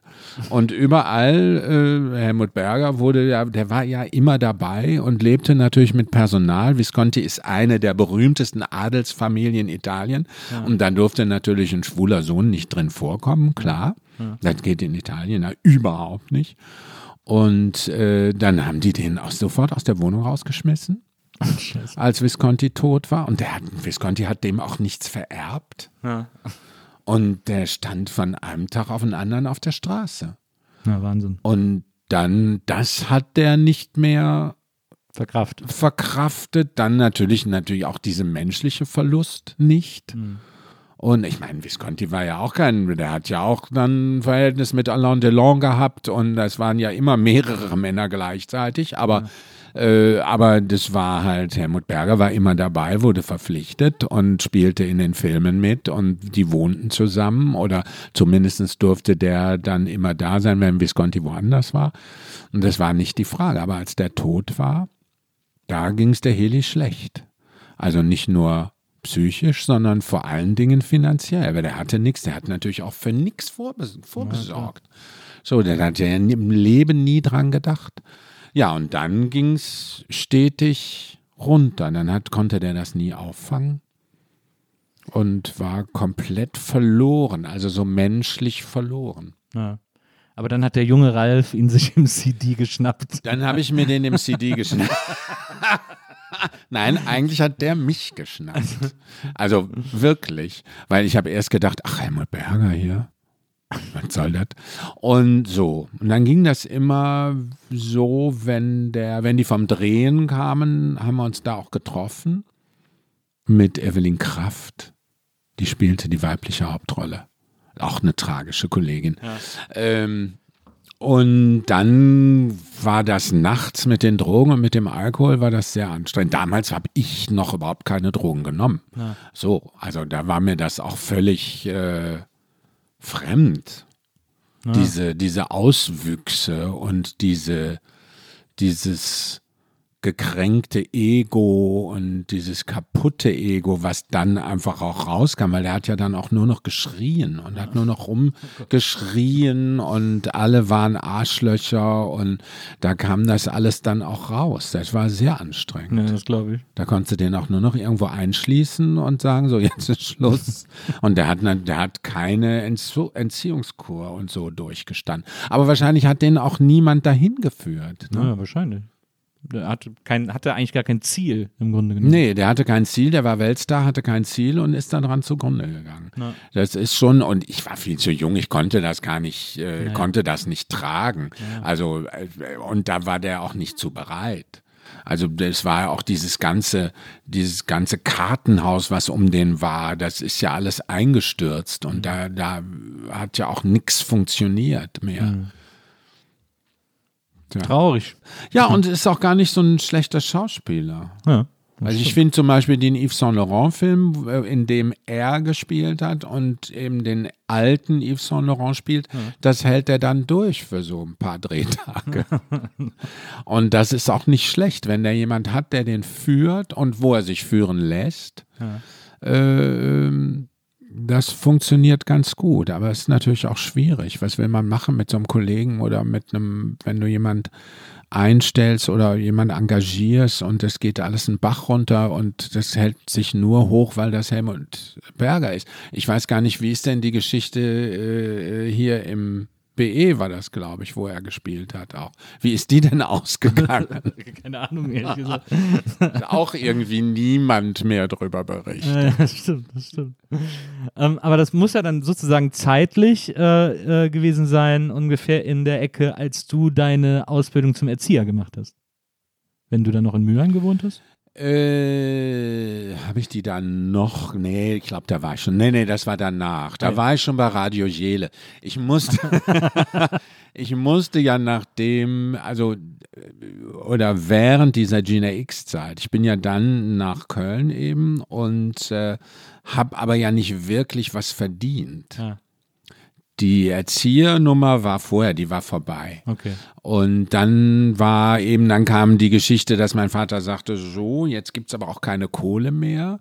Und ich habe immer noch sowas zugesteckt bekommen. Aber ja. eigentlich habe ich für meine Kohle gearbeitet, also gekellnert oder irgendwas gemacht. Ja. Und äh, ähm, das war dann vorbei und dann musste ich wieder zurück nach Mülheim von Köln und habe dann gesagt, okay, dann such mir was. Und dann habe ich hab gesagt, ist mir auch egal was. Zwei Lehrjahre, mehr mache ich nicht. Ach, du bist nicht. von Köln wieder nach Mülheim zurück? Ich musste dann, ja, ah. weil ich ja doch finanziell mehr oder weniger abhängig war von meinen Eltern. Ja, ich habe halt immer geguckt, dass ich irgendwas mache und immer ein bisschen was in der Tasche hatte, ja. aber das war nicht wirklich gesichert. Ja. Und dann war die äh, äh, Ja, wir, hatten ja auch nicht immer Auftritte oder waren nicht immer in Österreich. In, in Deutschland war das ja meistens auch Promo, da hast du ja keine Kohle für gekriegt. So. Und ähm, ja, dann musste ich wieder zurück nach Mülheim an der Ruhr und habe dann zwei Jahre Lehre gemacht. Das hatte mein Vater mir gesucht. Der hat gesagt, ah, Musik ist super. Äh, ähm, bei Radio Jele, Fernsehen, Schallplatten, Fachverkäufer, habe ich einen Gesellenbrief drüber. Und dann kam der Vertrag von Gina X 78 mit der EMI. Und dann durfte ich auch wieder, äh, und während der Lehre war das ja. Also, es gab ja diesen berühmte Zeitung Musikmarkt, du Ja. kennst du, so ein, so Ja, ein für, Branchenblatt. Für, genau, Branchenblatt, Genau. Für, so ein Fachblatt für Musikschaffende. Und da war es dann so, das lag natürlich bei Radio Jela auch, das bezogen wir da. Und immer wenn ich krank war, dann waren wir natürlich irgendwo, haben wir entweder was geübt oder äh, hatten einen Gig oder so und mussten irgendwo hin. Und dann gab es Fotos da drin von uns. Und bis mein Chef dann irgendwann kam, da musste ich dann ins Büro, sagte er, hör mal hier, ähm, was ist das denn? Ah, sag ich, hm, ja, da war ich krank, aber Gucken Sie mal, wie blass ich bin. genau. Ich war ja damals auch immer so blass geschminkt. ähm, und äh, ja, und dann hat er irgendwie gesagt, so, das hört mir aber auf. Und dann musste ich da auch bald die Prüfung machen und dann war auch alles gut. So, das lief schon parallel. Das war so die Zeit. Ja. Das heißt, du bist also ausgebildeter Einzelhandelskaufmann. Genau, ich bin ausgebildeter Einzelhandel, Einzelhandelskaufmann. Ah, verstehe. Genau. Sehr gut. Ja, und dann ging natürlich das mit Gina X, ging, sobald wir da den Plattenvertrag hatten, ging das ja auch richtig los Ja. und, und so. Ja, bist ja dann auch nach Gina X sozusagen, dann ist das ja eh, also dann bist du ja in Köln geblieben, hast ja erzählt, Ja, ja, dann dann in Saturn und so. ja. Und dann, Dann und dann in ging es ja von Saturn wahrscheinlich auch parallel mit der Filmdose los. Dass Nee, Filmdose noch nicht, da kam im Himmel ist die Hölle los. Da, naja, Und dann bin ich, das habe ich so auf die Spitze getrieben. das ist ja los, ein Film, äh, ist auf Wally? Ja. Nee, da hat Wally mitgespielt. mitgespielt. Ja, genau. Da hat Wally mitgespielt. Haben alle mitgespielt. Aber auch Wally in einer sehr tollen Rolle als äh, Frau Sommer. Ja, das war das wirklich stimmt. toll. Ja. Und ähm, der, währenddessen habe ich mich immer krank schreiben lassen bei Saturn. Weil die mir auch kriegte auch keinen Urlaub. Ich hatte Urlaub eingereicht, kriegte ich nicht. Und dann habe ich mich krank schreiben lassen. Damals gab es in Köln einen Arzt, der hatte ganze Hallen von Ford krank geschrieben. Und da sind wir hingegangen. Sammy Orfgen und ich. Und haben uns immer krank schreiben lassen für die Dreharbeiten. Und dann bin ich da rausgeflogen. Weil Irgendwann Frau musste Lecoq das gemerkt hat. äh, na, da musste ich zum Personalchef. Da Ja. wollte Frau Lecoq sich nicht mit. Wollte die sich nicht die Hände dreckig machen. Da kriegte ich einen Brief vom Personalchef, da musste ich da hin und dann hat er gesagt, so, jetzt ist Schluss. Ja. Und da habe ich gesagt, ach, ein Glück. Und, nein, ich meine, ich hatte da wirklich Spaß. Das war eine tolle Zeit bei Saturn. Das kann man ja mit denen heute nicht mehr vergleichen. Das war ein Familienbetrieb und nicht so eine Kette. Die haben das ja dann später verkauft. Das war eine wirklich schöne Zeit da. Und aber ich wollte natürlich da weitermachen. Ne? Ich wollte natürlich weitermachen und habe dann auch schon, hatte ja äh, Walter Bockmeier schon kennengelernt. Der hatte uns Kölner dann mitgenommen für diesen Film Im Himmel ist die Hölle los und äh, das wollte ich auch dringend machen und von daher war es auch gut. Ja. Aber das ist, das muss ja so eine, ich, also, das muss so eine unfassbar tolle Zeit gewesen sein. Ja. Äh, so diese Zeit in Köln vor allem, äh, Ja. wo es so eine, so eine, so eine Aufbruchsstimmung gab und auch so einen Bock, Ja. alles Mögliche zu machen und die Stadt auch irgendwie noch so viele Möglichkeiten offen gelassen hat irgendwie. Stimmt. Doch, also das, da denke ich, immer wenn ich auch Sachen, also Produktionen auch aus der Zeit sehe, äh, aus Köln oder so, oder auch all die Menschen, die ich dann kennenlernen durfte ähm, aus diesem ganzen Umfeld, ähm, das, ich bin da immer ganz, ich bin da immer ganz selig, wenn ich daran denke, weil das, ja, das stimmt. Das war natürlich auch eine unglaubliche Kreativität. Köln war sehr billig zu der Zeit, Ja. sehr preiswert Mieten. Ich war ja auch Hausbesetzer. Das kam ja auch noch dazu. Das war in der Gina X. Also wie gesagt, wir waren in Österreich wirklich, äh, also fernsehtechnisch, bühnentechnisch vorne. Und in Köln waren wir Haus, Hausbesetzer. und äh, äh, arbeiteten da von der Rolandstraße aus und mussten da machen. Das war auch noch. Aber ähm, es war einfach die Ehrenstraße, war die Innenstraße ja. überhaupt. Das ja. kann man sich heute auch nicht mehr. Da waren die ganzen Kostümbildner vom Schauspielhaus oder auch von woanders her, hatten ihre kleinen Boutiquen da und ja. äh, äh, alles, was irgendwie Möbel oder so machte. Dann Fritz Gruber, damals noch in den 70er Jahren, der hat die Fotokina erfunden. Die Möbelmesse wurde in Köln erfunden. Äh, ähm, dann natürlich die Kunst Kunstmesse. Genau, und es waren auch alle da. Also Tina Turner wohnte in Köln. Mehr braucht man ja nicht mehr sagen. Ja. So, und es war natürlich eine Aufbruch. Also für Tina Turner war es ja damals auch die Aufbruchstimmung. Ja. Die machte, die bastelte an ihrem Comeback und die ist ja auch in der Disco. Also die sind in der Disco mit zwei Tänzerinnen, Feder in den Arsch und raus. Also äh, die berühmte Tina Turner ist in Diskos aufgetreten, um dann hatte die den Prozess mit ihm, mit Ike, dass die den Namen und die hat ja wirklich alle Kohle zurückgelassen. Die hat ja. ihre Kinder geschnappt. Die hat ja vier Kinder. Der eine Sohn ist ja irgendwann gestorben leider. Ja. Und die ist mit, mit vier Kindern äh, äh unterm Arm in Las Vegas geflüchtet und hat dann mit 50 oder mit 55 oder Anfang 50, 55 vielleicht, äh, noch mal eine Weltkarriere gestartet. Die wusste ja auch, worauf sie sich einließ. Ja. Ohne Kohle, nur damit sie den Namen, weil who the hell is Anime Bollock? Verstehst du? Die kannte kein Schwein. Also die wollte nur ihren Namen und ist nur mit dem Namen dann, den sie dann auch bekommen hat, also gerichtlich zugesprochen hat, bekommen hat in Amerika äh, äh, hat die wieder angefangen und die lebte hier in Marienburg und ging äh, in der Stadt mit, die hatte allerdings eine Frau, also eine Security-Dame, die, äh, die kannte man auch in Köln, die Frau. Ja. Und da hatten alle Angst. Und äh, Tina Turner ist ja nicht besonders groß, also und die, der Heuwagen war noch nicht erfunden, der kam ja dann erst, also da wurde die ein bisschen größer. Aber natürlich trug die immer so hohe äh, äh Absätze auch, aber hm, war eigentlich das eine kleine zierliche Person. Ja. und so das war Köln. Also das war auch wirklich spektakulär. Dann Andy Warhol es waren natürlich auch die ganzen Künstler hier. Ja nicht hier, in Köln. In, Köln, ne? in Berlin auch, aber West-Berlin war halt mit Mauer. Ja. Da ist ja auch sehr viel passiert. Ja. Ähm, aber in Köln hat man das erfunden und ging dann nach Berlin, um das einem größeren oder internationaleren Publikum vorzustellen. Ja. In Köln haben die ganzen Galerien und so, die ja heute alle ihre Vertretungen in, in New York und in Amerika und sonst wo, in, in Tokio, äh, Hongkong dann hatten, die kamen alle in Köln angefangen. Es war sehr schön. Ja. Vermisse ich auch. Ja.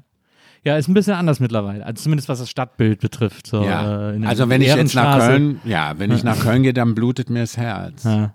Ja, die Ehrenstraße ist echt traurig. Also die habe ich ja sogar noch als super besonderen Ort erlebt mit Hippie-Boutiquen ja. und ja. Esoterik-Boutiquen und, äh, und äh, irgendwelchen seltsamen Läden. Schuh, viel Schuhgeschäfte. Ja, dann, äh, Kaffee Spitz gab es damals noch. Genau, ja, da äh. war früher, also wo dieses äh, Quadrocani war, da war eine Tankstelle. Ah, ja. Und äh, daneben hatte meine Freundin Mo, die hatte da eine Boutique, das war sehr groß, wo auch die, wo jetzt ist da immer noch so ein Art Deco Antiquitätenladen drin da, von mhm. der, die am Ende, wenn sie es hört, deren Namen fällt mir jetzt gerade nicht ein. Martin und, das ist ihr Ex-Mann, Martin und, hm. naja, ja. die waren da und die Mo hatte die spektakulärsten äh, Schaufenster immer ja. und hat auch Kostüme gemacht und hat dann aber so Kollektionen aus Kostümen vom Theater, äh, hat die aber äh, Klamotten gemacht. Ja. Da, da habe ich meine erste silberne Lederhose gekauft. So. Ja. Da habe ich meine erst, ich habe meine ersten Doc Martens. Äh, ah ja, der, Doc Martens war natürlich geholt. auch klar. Ah, ja. ja. Und dann gab es noch so einen Plattenladen, so, ein ganz, so eine ganz kleine Bude nur, äh, wo ein Plattenladen drin war, da wo es jetzt dieser, äh, weil ich jetzt weiß gar nicht, was jetzt drin ist, da war dann American Apparel, gibt es ja auch nicht mehr. Äh, nee, das gibt es auch nicht. Da ist jetzt, glaube ich, so ein Second-Hand-Laden drin. Ähm, da war so ein. Da Benedikt Taschen hat da angefangen. Stimmt. Ne? Wo jetzt ein Eiscafé oder da war ein Café drin und jetzt weiß ich, jetzt ist, glaube ich, wieder eine Galerie drin. Ja. Da hat Benedikt Taschen angefangen. Ja, ja Benedikt und Angelika. Später oben auf der Ecke äh, den Laden. Den hat er, glaube ich, sogar immer noch. Ehrenstraße am Ring da oben. Das ist auf der Ecke der Gibt's den noch? Taschenbuchladen. Ja, glaub, ja, gibt's das noch, war ja. aber Jahrzehnte später. Naja. So, Die haben jetzt, die Angelika hat, glaube ich, äh, Benedikt und Angelika sind ja nicht mehr, also die sind jedenfalls kein Paar mehr. Und äh, ähm, die ist jetzt am Ring. Die hat am Ring da zwischen Friesenplatz und Ruderplatz das einzige alte Haus, was da noch steht, das hat die gekauft. Ja. Natürlich. und damals Taschenbuchladen eben hieß das, da Ja. haben die da angefangen. Also, war, also Ja. hat echt gebrannt, die Stadt. Äh, war echt Ja. aufregend. Und es ist wirklich viel draus geworden. Leider haben die Politiker das nie nicht verstanden in Köln, da wirklich was draus zu machen und da wirklich was zu tun. Und äh, dann 90er Jahre, Mitte der Ende der 90er, Köln war viel zu teuer, wenn du da mal überlegst. Köln war mal die drittteuerste Stadt in Deutschland direkt nach, also Immobilien und Lebenshaltungskosten, direkt nach Hamburg und München kam Köln. Naja. Und äh, das ist jetzt ja leider nicht mehr so, aber wenn ich jetzt so durch die Stadt gehe, ist es bald wieder so auf so einem, also vom Look her, bald wieder so wie äh, Anfang der 70er. kaputte Straßen, kaputte Bürgersteige, zugeschissen von Hunden. Äh, äh, so war das eigentlich. Es ist nur so, dass sich das keiner mehr leisten kann, weil die Mieten in Köln so unglaublich teuer sind. Für diese äh, alten 50er, 60er Jahre Wohnungen mit Schießschartenfenstern, da hat sich ja nicht viel geändert. Ja. Leider. Ich hatte ja bei meiner ersten Wohnung in Köln, äh, die war ähm, am, äh, unten am Eberplatz Richtung Rhein in der Kleverstraße. Ach, Da war der Alfred mein Nachbar gegenüber. wollte ich gerade sagen, bei Herrn Biolek. Genau, da habe ich vis-à-vis von Alfred gewohnt. Ach, Ähm, und ich war ja dann auch äh, ein, zwei Mal bei ihm in der Show irgendwie, äh, äh, bei Boulevard Bio und so zu Gast. ah, Und dann, äh, wir haben uns dann auch immer beim Bäcker getroffen morgens, auch vorher Ja. schon und so. Und dann hat er mich immer eingeladen, wenn er Party gemacht hat. Und hat mich dann immer angerufen und hat gesagt, Nils, ich sehe bei dir brennt noch Licht, komm doch noch rüber. Und so hatte ich dann noch zu den ganzen Late-Night-Partys und Fressgelagen, die da Mhm. stattgefunden haben. Der war ja auch ein, so ein sensationeller Gastgeber. Immer. das ist wohl wahr. Ähm, und, äh, und ich kann mich auch erinnern, dass ich mal eine, ich hatte mal eine, eine Frau da, die ich irgendwie beeindrucken wollte, die ich super fand und die wollte unbedingt Wein trinken, die war so ein bisschen älter als ich, wollte Wein trinken und ich habe bis heute keine Ahnung von Wein. Also jetzt, ich kenne mich mit Rosé ein bisschen aus, aber sonst bin ich da äh, hoffnungslos verloren. Und dann habe ich äh, Alfred angerufen und habe gesagt, Alfred, ich habe ein super Mädchen hier, die will Wein, ich habe keine Ahnung, hilf mir. Und dann hat er gesagt, Nils, komm rüber, ich habe den ganzen Keller voll. Und dann bin, ich, dann bin ich über die Straße. Dann stand er schon mit zwei Flaschen in der Hand in der Tür, hat mir gegeben, hier Nils, den gibt's hier, der ist ein ganz toller Wein, kennt keiner, der ist super. Wenn du mehr brauchst, sagst du Bescheid. Und pass auf, bring die mal morgen zum Essen, ich mach uns was Schönes. Und dann, dann am nächsten Tag bin ich mit ihr äh, äh, dann drüben Also ehrlich, essen da seid gegangen. ihr rüber? Naja, dann sind wir da essen gegangen, ganz schönen Ja. Abend gehabt und so. Also wirklich einer der besten Nachbarn, äh, Ja. die, man, die man haben kann. Das Ja. war echt sensationell. Ja, das stimmt, das glaube ich. Also Nachbarn waren wir ja nie, aber wir haben ja viel in äh, Zeit privat in Wohnungen verbracht. Ich war bei ihm in, in New York und, und der war ja, war ja mein Produzent. Ja. Achso, Also der hat ja meine, meine Fernsehsendungen produziert. Stimmt. Die, also die Pro war das dann quasi. Genau. Ne? Glaube ich, die Produktionsfirma, äh, wo, er, wo er beteiligt war. Genau. Ähm, du Ja. hast ja dann nach diesen ganzen äh, Theater- und Filmsachen und so, hast du ja dann tatsächlich ähm, diese völlig genialen ähm, Formate im Fernsehen gemacht. Diese Klatsch, du hast einfach Klatschsendungen im Fernsehen gemacht. Ja, das So, stimmt. in Amerika gibt es ja dieses, dieses berühmte The View, also das hast du im Mhm. Grunde genommen auf Deutsch gemacht. Äh, In so einer Gruppe von fast immer gleichen äh, Gästen habt ihr den Klatsch der Woche be- Nicht besprochen. Prominenten. Ja. Erstmal, so haben wir ja angefangen. Wir haben ja, und das haben wir beim WDR angefangen. Ja. Es gibt den Volker Nenzel, der äh, äh, Redakteur beim WDR war, und der Andreas Lichter, die haben mich irgendwann gefragt und haben gesagt, hör mal, du liest doch immer so gerne diese Yellow Press Heftchen. Die hatte ich auch immer dabei. Ich hatte immer, wenn ich irgendwas, es gab ja noch kein Handy. Ja. Und ähm, dann habe ich die immer, ich habe das geliebt. Ich habe das sehr gerne. Die Hello und davon eigentlich ist die Hello und Spin-off von der Olla. Das sind so Hochglanzblätter äh, ähm, äh, nur mit äh, Home Stories. Ja. Und dann haben die gesagt, immer sollen wir daraus nicht mal ein Format entwickeln. Ja, und dann haben wir uns da hingesetzt, haben das gemacht und äh, sind damit zum WDR. Und der Axel, hm, Axel, der war damals äh, Unterhaltungschef beim WDR. Und Axel äh, hat dann gesagt, ja klar, machen wir. Und dann haben wir da, das ging auch erst durch die Marktforschung, dann wurden noch andere äh, Moderatoren mit diesem ja. Ding äh, getestet. Also so war die Pro jetzt auch nicht auf Ralf Morgenstern fixiert, ja. dass die wollten das halt unbedingt verkaufen, das sie auch gemacht haben. Und sie hätten es auch mit anderen Moderatoren verkauft. Ja. So.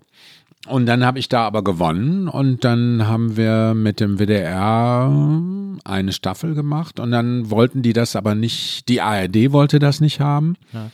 Und dann ist der Axel,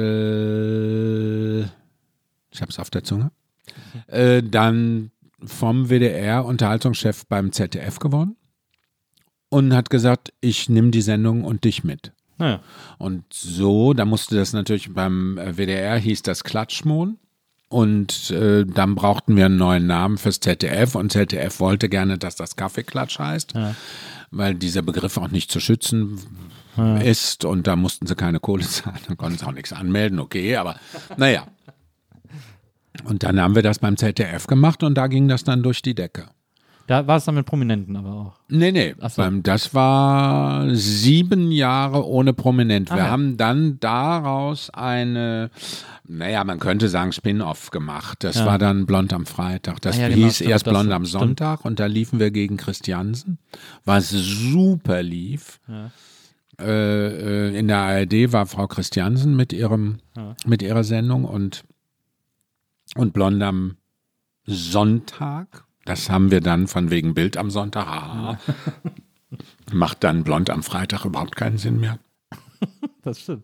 Es war aber, dass das ZDF gerne freitags nachts da mit äh, halten wollte, mit diesen ganzen Talkshows, mit den ganzen äh, Comedy-Sendungen. Mhm. Und äh, beim ZDF waren wir ja mit Kaffeeklatsch die erste Panel-Sendung im deutschen Fernsehen. Ja. Das hat das ZDF aber nicht gewusst. Ja. Das haben die auch nicht gemerkt. Und, ähm, und dann haben wir da weitergemacht und dann haben die halt, dann lief das ein Jahr oder anderthalb, lief Blond und Kaffeeklatsch parallel. Ja. Und dann wollten die aber den Samstagnachmittag verjüngen. Da ging das schon los. Und da kam dann äh, Eni mit Bravo TV. Zum ZDF? Aber ich weiß nicht, am Anfang war es, glaube ich, nicht Eni. Und die Sendung war aber komplett bezahlt vom Bauer Verlag, die kostete auch nichts. Ja. Und da hat das ZDF gesagt, ah, oh, da kommen die ganzen jungen Leute zu uns. Ja. Da haben sie sehr lange dran gearbeitet, bis sie dann wieder sich auf die älteren Leute bes besonnen haben und dann Laferlichter lecker auf den Platz nach, ich weiß nicht wie vielen Jahren, äh, dahingesetzt haben. Und ähm, dann ging das halt ab. Nein, das war aber Kaffeeklatsch war eine super Nummer. Das, warum die das abgesetzt haben? Ich hätte ja eher blond abgesetzt. Aber ja. Gut, weil Kaffeeklatsch hätten wir immer noch. Da hätte ich mich mit beerdigen lassen können. Ja, das kapiere ich auch nicht. Also ich meine, abgesehen davon, dass das wirklich zu einem Prozent dein Format war, äh, ja, das war das stimmt. auch einfach, ist, ist das genau die eine Sendung, die irgendwie nach wie vor im Fernsehen fehlt? Also ich meine. Ja, aber die haben ja alle gedacht, das kann jeder. Ja. Also sich da so hinsetzen und dann so eine doofe äh, Yellow Press-Sendung, da so die Themen der Woche aufzuarbeiten, das kann wirklich jeder. Äh, dazu brauchen wir nicht Ralf Morgenstern. Und dann war Blond eben. Und äh, Blonde am Freitag war ja richtig, das, ich habe das neulich, ich meine, es gibt einige Sendungen bei YouTube. Ja. und dann ich guck mir das ja ungern an, dann so meine Sendungen, ja. weil ich mich dann immer ärgere, ach, da hättest du ja noch das machen können, dann hättest du das. Und dann, warum hast du denn nicht da so? Und dann hättest du da hingeguckt. Und so wird, äh, furchtbar, darum gucke ich mir, außerdem kann ich es ja nicht mehr ändern, ja, weißt du, das ist durch. Und außerdem ist es ja auch so Tages, es waren so Sendungen, die gingen um Tagesgeschehen. Naja, genau. Darum wird das ja auch leider nicht wiederholt. Aber da habe ich die bei YouTube und habe gedacht, das ist wirklich scheiße gut. Das war wirklich richtig gut. Ja. Und es tut mir leid für die ganzen anderen Leute, aber also für die Mitarbeiter und auch für den Sender, weil, weil Bellut wollte ja immer gerne einen Grimme-Preis haben. Ja. Ne, für diese Sendeplätze da auch. Und jetzt war irgendwie klar, dass er mit einem schwulen Moderator keinen Grimme-Preis kriegt. Also musste da jetzt was Neues her. Und dann war das mit denen aber auch gut abgesprochen und er hat ja dann, und die wollten ja immer schon, wie hieß denn damals, äh, äh, dieses ähnliche wie, wie Blond am Freitag, was der, was die hatten bei RTL. Und das wollten die immer gerne im ZDF haben. Sieben Tage, sieben Köpfe. Oder? Sieben Tage, Ah, ja. sieben Köpfe, genau. Das wollten die immer haben, bis dann mal ein Redakteur auch zu, zu der Redakteurin im, im, im WDR gesagt hat, äh, im ZDF gesagt hat, ja, aber ihr habt doch ein viel besseres Format eigentlich, weil bei euch sprechen die alle frei und bei uns lesen die die Sachen so ab. Und dann sagte die, ach ja, das ist ja überhaupt nicht zu vergleichen. Und ähm, ja, das war einfach damals, war das so. Man als, als offenschwuler Mann bekommt man keine Preise. Ja. Das gibt's nicht. Also diese ganze, dieses ganze äh, Feuilleton ist ja, ja, schwulenfeindlich. Aber da finden homosexuelle Männer ja nicht statt. Ja. Es war auch jetzt so wieder, gerne. die FAZ ist ja, ex, also Ja. extrem, sagen wir mal, die haben Probleme mit homosexuellen Künstlern. Es war auch toll, weil ich habe ja jetzt äh, äh, in Köln, bin nach 18 Jahren wieder da am Schauspielhaus, ich war ja acht Jahre im Ensemble da und bin mit äh, Jürgen Flimm zurück und habe da einen Schiller, einen Don Carlos gemacht und den Großinquisitor gespielt in einer Streaming-Version für den WDR, weil wir durften ja, das war dann heimlich schon so klar, dass wir da die Premiere nicht mehr spielen durften. Dann haben die eine, Scream, eine, eine Streaming-Version gemacht für den WDR. Und die FAZ titelte mit meiner Rolle Licht an für den Großinquisitor, aber in dem Artikel komme ich nicht vor. so. Okay. Äh, ich kann Wow. damit leben, ich kann damit leben, weil ich habe äh, äh, bin ähm, auch so ein Comeback wie Tina Turner. Ich bin ja dann äh, äh, mit Anfang 50 habe ich ja wieder Theaterspielen richtig angefangen Absolut. und bin sehr erfolgreicher Theaterschauspieler und mache da schöne Sachen. Äh, Von daher kratzt mich das nicht wirklich. Aber es regt mich so für die, für die Innung. Also für die Community ist es einfach, äh, äh, finde ich das äh, immer noch furchtbar. Und es ist im Jahr 2021, gut, jetzt sagen wir 2020, hat sich da nicht viel äh, äh, geändert. Ich bin froh, dass also äh, Prince Charming jetzt, da hat eine schwule Sendung mal einen Grimme-Preis gewonnen. Ich meine, äh, äh, Dieter Bohlen hat einen Grimme-Preis, verstehst du? Aber ein schwuler Moderator oder ein schwuler Schauspieler, oder die, die kriegen keine Grimme-Preise. Ne? Jetzt äh, natürlich mit Maren Kräumann, aber Maren ist darüber auch 68 geworden, dass die mal Preise absortiert, jetzt als lesbische Schauspielerin. Es ist halt immer noch sehr, sehr schwer. So, und das tut mir dann immer für die Leute leid. Es ist natürlich für die ganzen, für die Redaktionen und so ist es natürlich auch toll, wenn die, wenn die arbeiten ja im Verborgenen, die sieht man nie. Und dann freut mich das immer, wenn eine Sendung bepreist wird. Das ist einfach wunderschön für alle Mitarbeiter. Äh, äh, Kostüm, Maske und, und, und was alles, die ja sehr viel auch für uns tun und uns tragen, damit wir da vor der Kamera äh, bestehen können. Und äh, naja, so ist es. Ich finde aber, das, ich finde das so bemerkenswert, vor allem jetzt heute, äh, äh, wenn wir uns äh, äh, irgendwie das heute angucken, was du alles machst.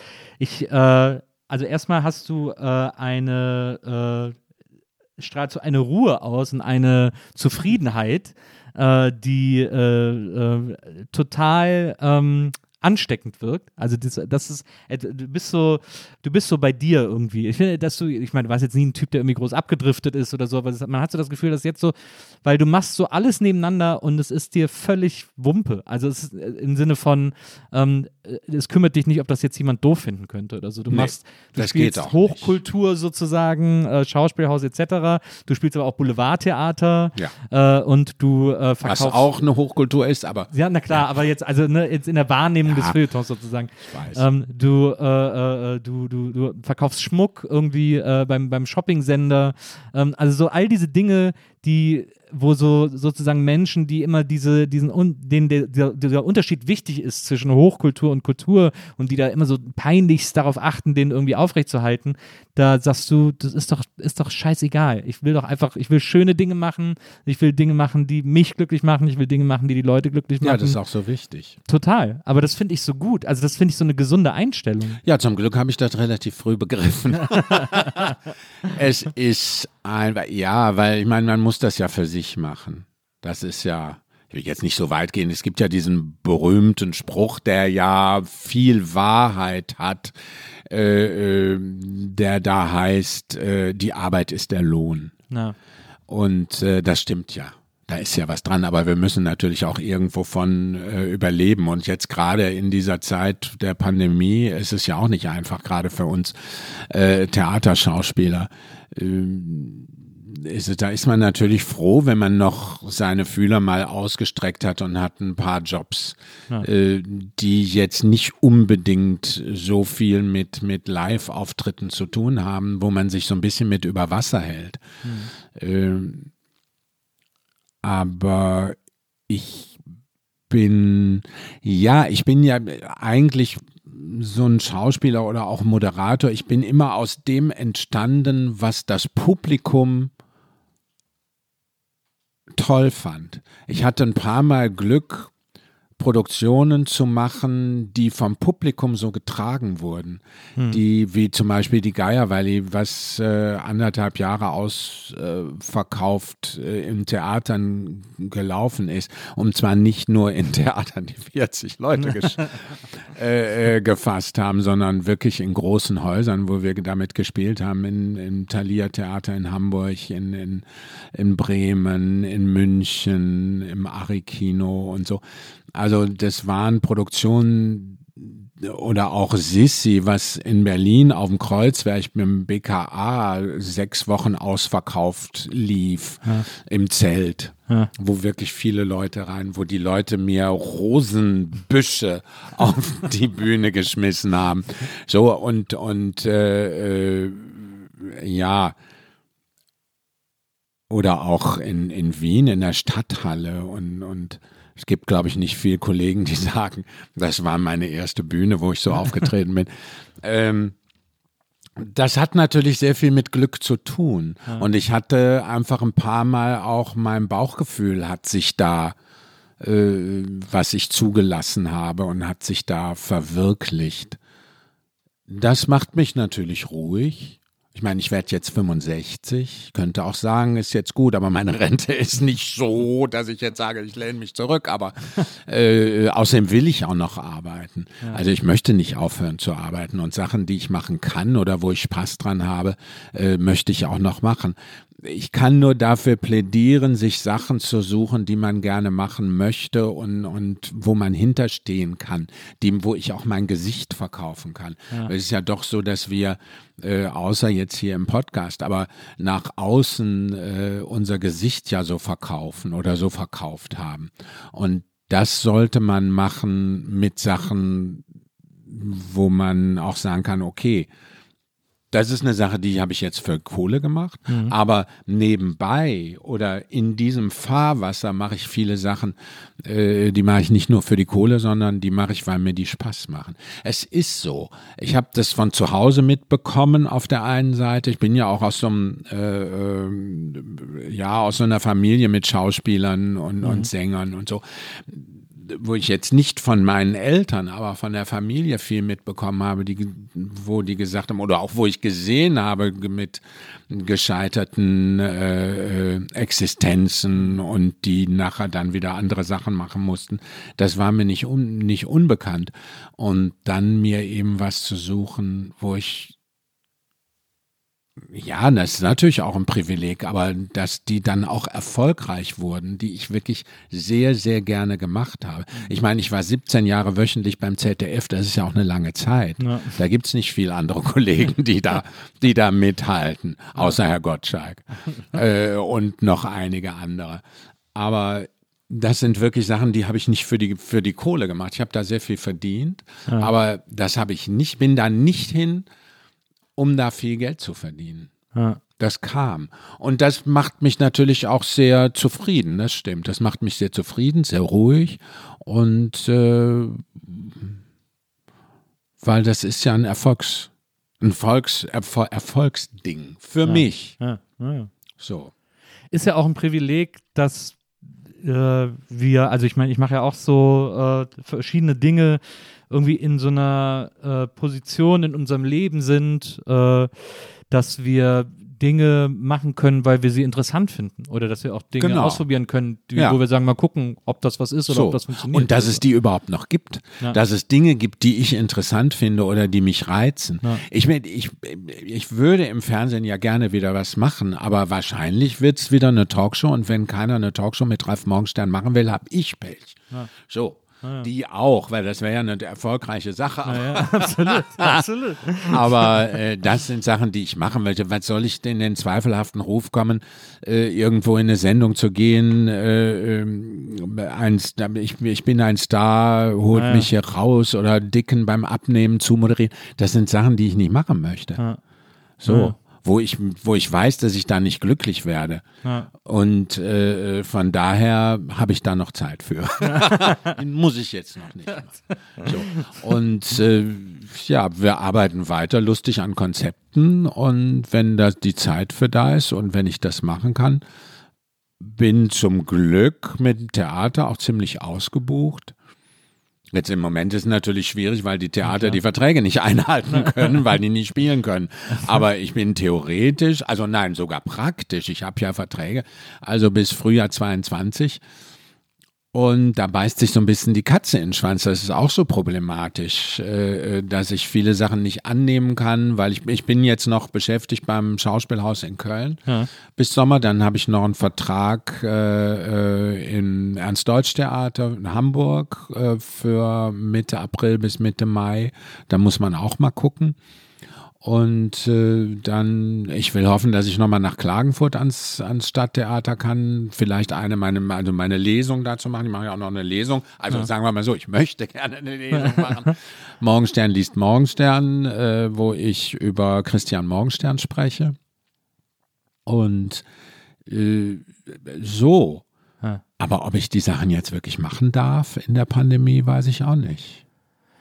Ja, ist das, äh, hoffentlich ist da bald wieder mehr möglich sozusagen. Ja, das will ich auch, weil die Politik, und das ist das, wir haben halt die ganze Unterhaltung, äh, die Kultur hat halt wirklich keine große Lobby in der Ja. Politik. Das ist sehr schwierig. Ja. Und was da jetzt auf uns zukommt, wir haben ja super Wahljahr jetzt, was da auf uns zukommt, ich bin sehr gespannt. Aber das ist äh, sträflich, dass diese Kultur, dass die Politiker meinen, auf Kultur kann man als erstes verzichten. Ja, absolut. Ja, was ist, man merkt, dass sie sozusagen alles äh, abschneiden außer Arbeit. Das ist halt das Absurde. Also, dass die Leute dürfen jetzt auch nicht mehr raus und dürfen irgendwie keinen mehr sehen und so. Alles wird aber auf Arbeit und in der Bahn, wo sie jeden Tag sich irgendwie auf den Füßen stehen, das Ja. ist irgendwie alles noch erlaubt. Das und es halt gibt absurd. keine Konzepte. Das ist ja auch, wo Nein. ich dann auch sage, Kinder, ihr hattet doch wie wir auch, das gebe ich ja zu, wir hatten auch jetzt neun Monate Zeit, uns was Neues Ja. zu überlegen. Ja. Die Politiker hatten aber auch neun Monate Zeit, sich was Neues zu überlegen, was sie nicht getan haben. Ja. Das Problem ist jetzt wirklich die Wahlen und die verspielen gerade so viel, das ärgert mich so. Die Politiker verspielen gerade unsere Demokratie und da habe ich so ein bisschen Angst. Ja. Da habe ich wirklich, dass die nicht, nicht, also die sind auch alle nicht so bodenständig. Da ist keiner bodenständig äh, da- und, und arbeitet mal mit den Leuten mit und die gehen mal gucken, was die Leute, die Entscheidungen, die die jetzt auch alle treffen.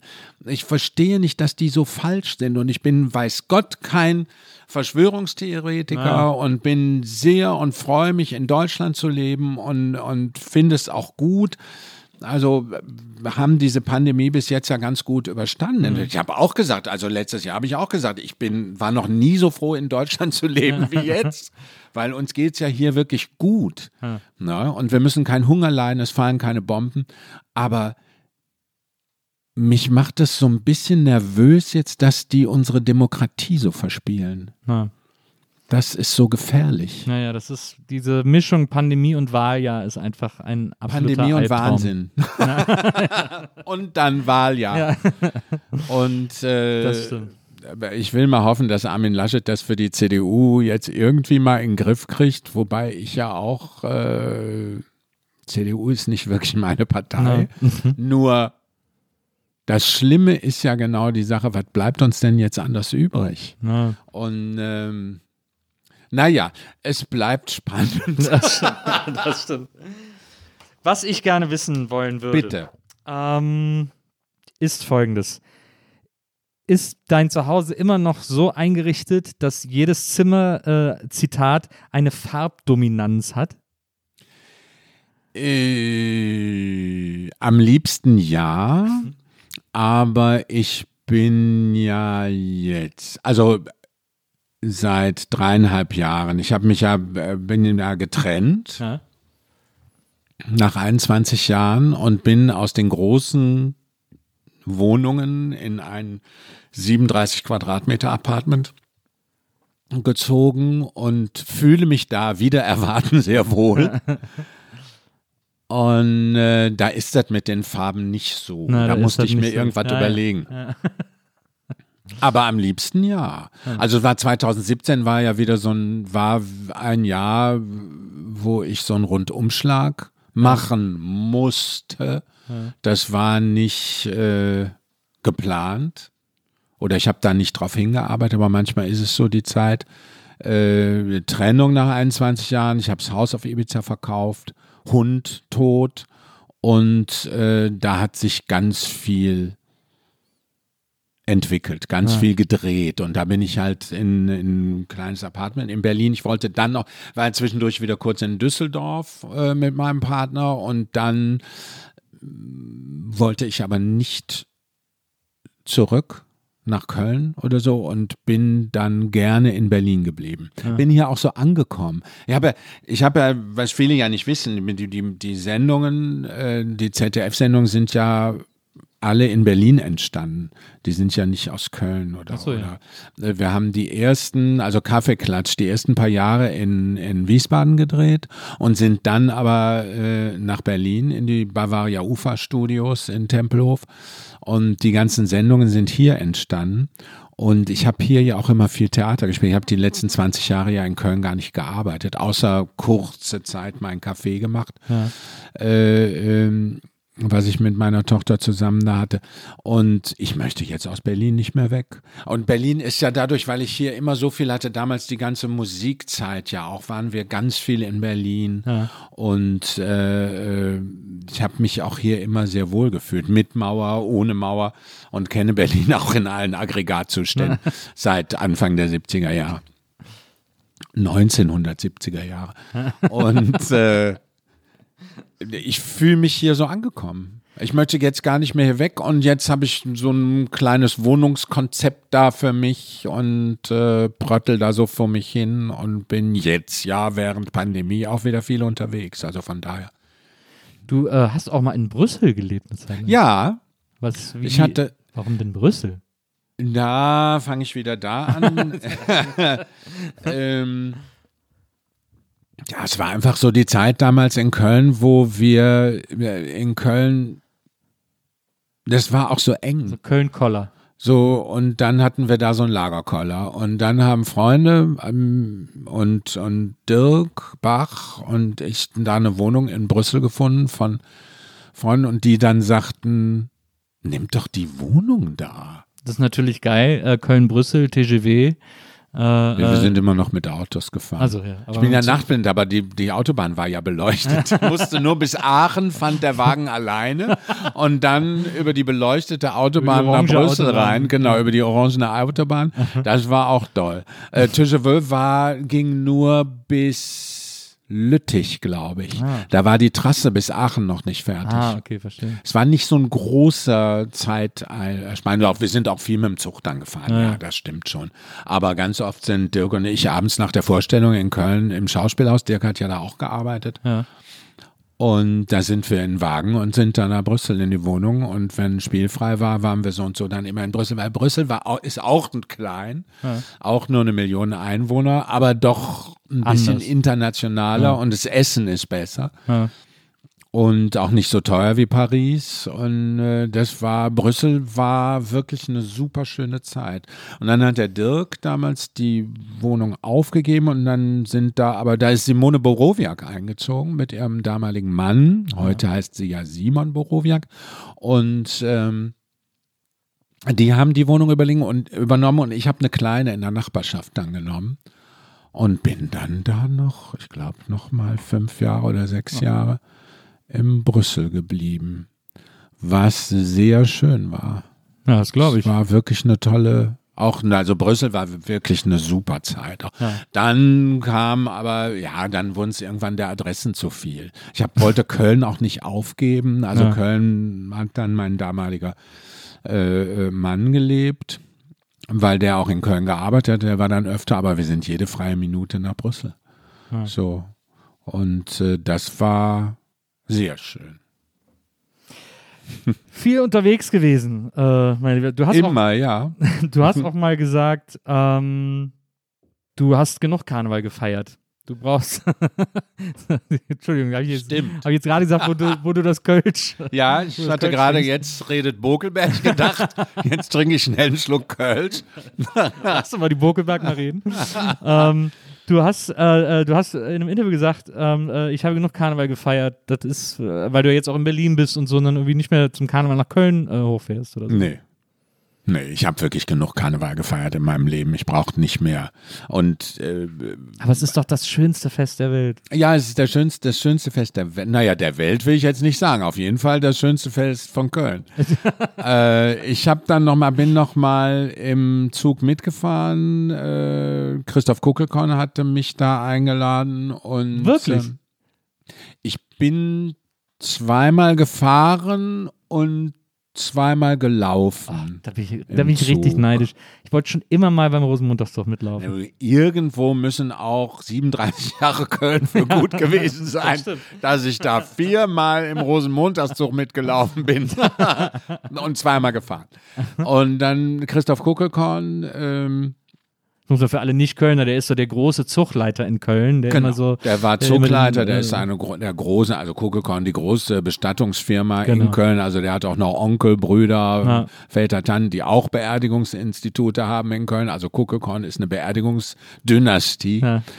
Und der hat, der arbeitet halt sehr viel in, in, in Köln, wie alle Unternehmer, das muss man auch sagen. Alle großen Unternehmer in Köln oder Kölner Unternehmer müssen naja, absolut. im Kölner Karneval mitarbeiten. Da werden die wichtigen Geschäfte gemacht. Da werden die wichtigen Geschäfte gemacht, ja. ganz genau. Und wenn du äh, da nicht teilnehmen willst oder das nicht möchtest, hast du es in Köln als äh, Unternehmer auch schwer, ja. muss man wirklich sagen. Also da sind nicht umsonst sind die ganzen Fernsehintendanten, äh, äh, Chefredakteure, äh, Schallplattenfirmen damals noch ja. und die großen künstlerischen Theaterchefs und so sind müssen alle also müssen Anführungsstrichen, in, im Karneval mitarbeiten oder sein, damit das funktioniert mit der Geschäftswelt in Köln. Mhm. Und äh, ja, ich habe das ja ganz gerne auch gemacht und, und äh, so. Und das war für mich ein großartiger Abschluss nochmal. Äh, ich weiß aber nicht, wann das war.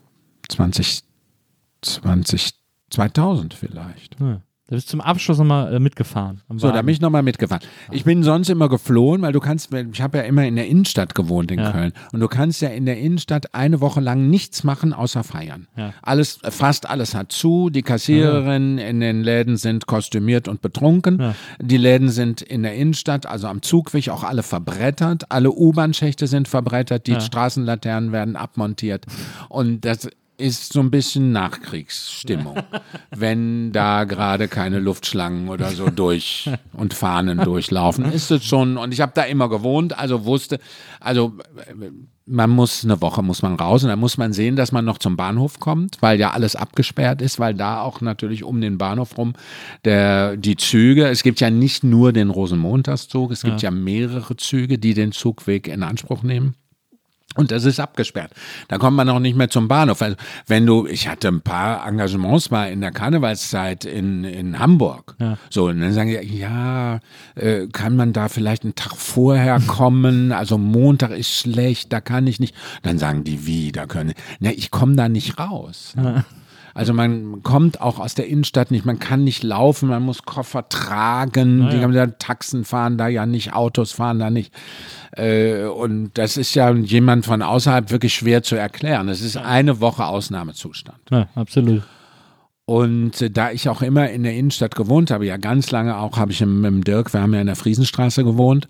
Und äh, äh, da steigst du dann, wenn du da rauskommst, mittags, erstmal über drei Leute, die da liegen, dann natürlich durch die ganzen körperlichen Ausscheidungen, die da auch liegen, Konfetti und so weiter. Äh, ähm, Leute vom Feiern, also muss man ja auch erstmal drüber. Ja. Und damit man rauskommt, dann wieder rein. Mit dem Hund war das immer ein Gedöns. Ja, Und, ich. ähm, und dann irgendwann habe ich gesagt, so, jetzt möchte ich bitte spätestens donnerstags, äh, äh, also vor der Karnevalswoche, möchte ich gerne nach Ibiza. Und dann möchte ich raus und habe es auf Ibiza dann im dritten Programm im WDR im Fernsehen gesehen. so. Aber äh, ja, es ist nicht so ganz einfach in der, in der Karnevalszeit in der Kölner Innenstadt zu wohnen. Immer hast du ja auf Ibiza schön das Motto-Lied vom Fusse Schulche. Ja, Äh, genau. äh, Von den Nikuta. Von den Nikuta. Ah. Marie-Louise, Gott hab sie selig. Ja, Die mochte ich sehr gerne, war eine tolle Frau. ja glaube ich Ja. auch. Ich, ich, ich habe ja einmal äh, eine Karnevalssingle gemacht, weil ich, also Karneval ist für mich das Schönste, was es gibt. Ich fahre ja auch jedes Jahr nach Ja, Köln. wenn du in Wesseling geboren bist, natürlich. Ja, ja, ich, ich fahre jedes Jahr nach Köln. Eine Freundin von mir wohnt am, äh, am Eigelstein, bei der Ja. wohne ich dann immer die ganze Woche. Ja. Das ist, das, das ist die schönste Woche. Äh, Und du Jahres. fährst dahin. Ja, ja, ich Aber dahin. du hast doch auch immer Karneval gefeiert. Dir wurde das nicht zu viel. Naja, gut, ich verstehe das von hier aus eigentlich auch. Dann wird, und wenn der Trömmelsche geht, das ist ja das berühmte Motto, dann ist es schon so. Das ja. mal Alparat. Das ist schon so. Das Herrlich. geht mich auch an. Aber ich möchte diese, diese, das Laute und du kannst nicht einkaufen gehen und also, das, wenn du in der Innenstadt wohnst, hast du ja nicht den Abstand. Ja, aber es, du ist ja, aber es ist ja da am Eigelstein. Also wenn ich bei, Ja, ihr, wenn ich bei ihr das penne, weiß ich. da ist ähm, am, Ja, ja. am, am Viva Fastelon, also Ja. Mhm. äh, Weiberfast nach Donnerstag, erster Tag, äh, kommen immer die ganzen Trommelgruppen, die jetzt äh, das Ganze ihren einen Rhythmus geübt haben und stellen sich in die Eigelstein-Turburg, weil die so schön heilt und spielen ab morgens um 10 wird da durchgängig getrommelt. Das ist wirklich äh, Ja, ja, gaga. klar. Aber ich finde es total Aber ich, es ist natürlich was anderes, wenn man da hinfahren kann, als wenn man da drin wohnt, wenn einem da, oder du musst arbeiten oder musst irgendwas Ja. machen oder so, wo du denkst, boah, ey, jetzt geht's dir aber wirklich auf den Geist. Ja, Ich will so, und dann klingeln natürlich alle Leute, wenn du am Zug bist und die wollen dann an die Fenster oder können wir Ja. die Fenster kaufen und so. Aber du weißt, wenn man das macht, das hat man ja gemacht, haben wir gemacht. Ich habe ja vorhin auch lange in der Breitestraße gewohnt, das ist ja, da gleich in Grün. Ja. Ähm, da haben wir das mal gemacht, da haben wir gesagt, WG, drei Freunde, da haben wir gesagt, boah, geile Zeit, da können wir uns doch richtig Kohle verdienen. Die Fenster pro Person 50 Euro. Ja. Ne? 50 äh, Mark. 50 Ja, Mark. ja. So, das war völlig okay. Dann haben sie gesagt, ja klar, machen wir und äh, ihr müsst Getränke und dann haben wir schon da hatten wir nur gesagt, wir nehmen die Teppiche raus beim ersten Mal. Dann haben wir das nochmal, da haben wir schon so Planen ausgelegt. ne? Und, aber du brauchst die komplette Kohle, um nachher deine Wohnung zu renovieren. Na, da hatten wir nichts gewonnen. Da sind wir von Essen gegangen, das war. Dann war die Kohle wieder weg. Und es waren aber 30 Leute in der Bude, verstehst du? Weil wir richtig, so, aber das Geld war weg, weil du neu streichen musstest, mal Fußboden, neue Teppiche kaufen, äh, Küche war verranzt und, und äh, so, also so. Naja.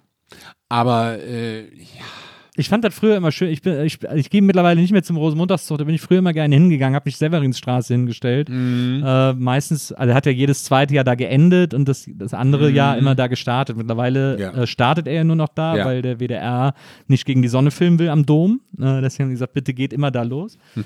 Ähm, aber es war immer so schön, wenn er da geendet hat, weil dann sind die auf den Wägen auch alle schon besoffen, dann ist allen alles egal und dann ist das wirklich ein großes Fest. Ähm, und was mich aber so nervt heutzutage äh, beim Straßenkarneval, gerade beim Rosenmontagszug in Köln, es gibt keinen Ort mehr, wo du an die Straße kommst, wenn du nicht auf eine Tribüne eingeladen bist. Die pflastern alles Ach so, zu ehrlich, mit diesen, mit diesen so? bezahlten ja, mit Tribünen. Tribünen. Äh, und, und so, an- so, so Lastwagenhängern, wo dann auch, äh, wo man auch bezahlen muss, wo man eingeladen Mhm. Ja, ja. sein muss.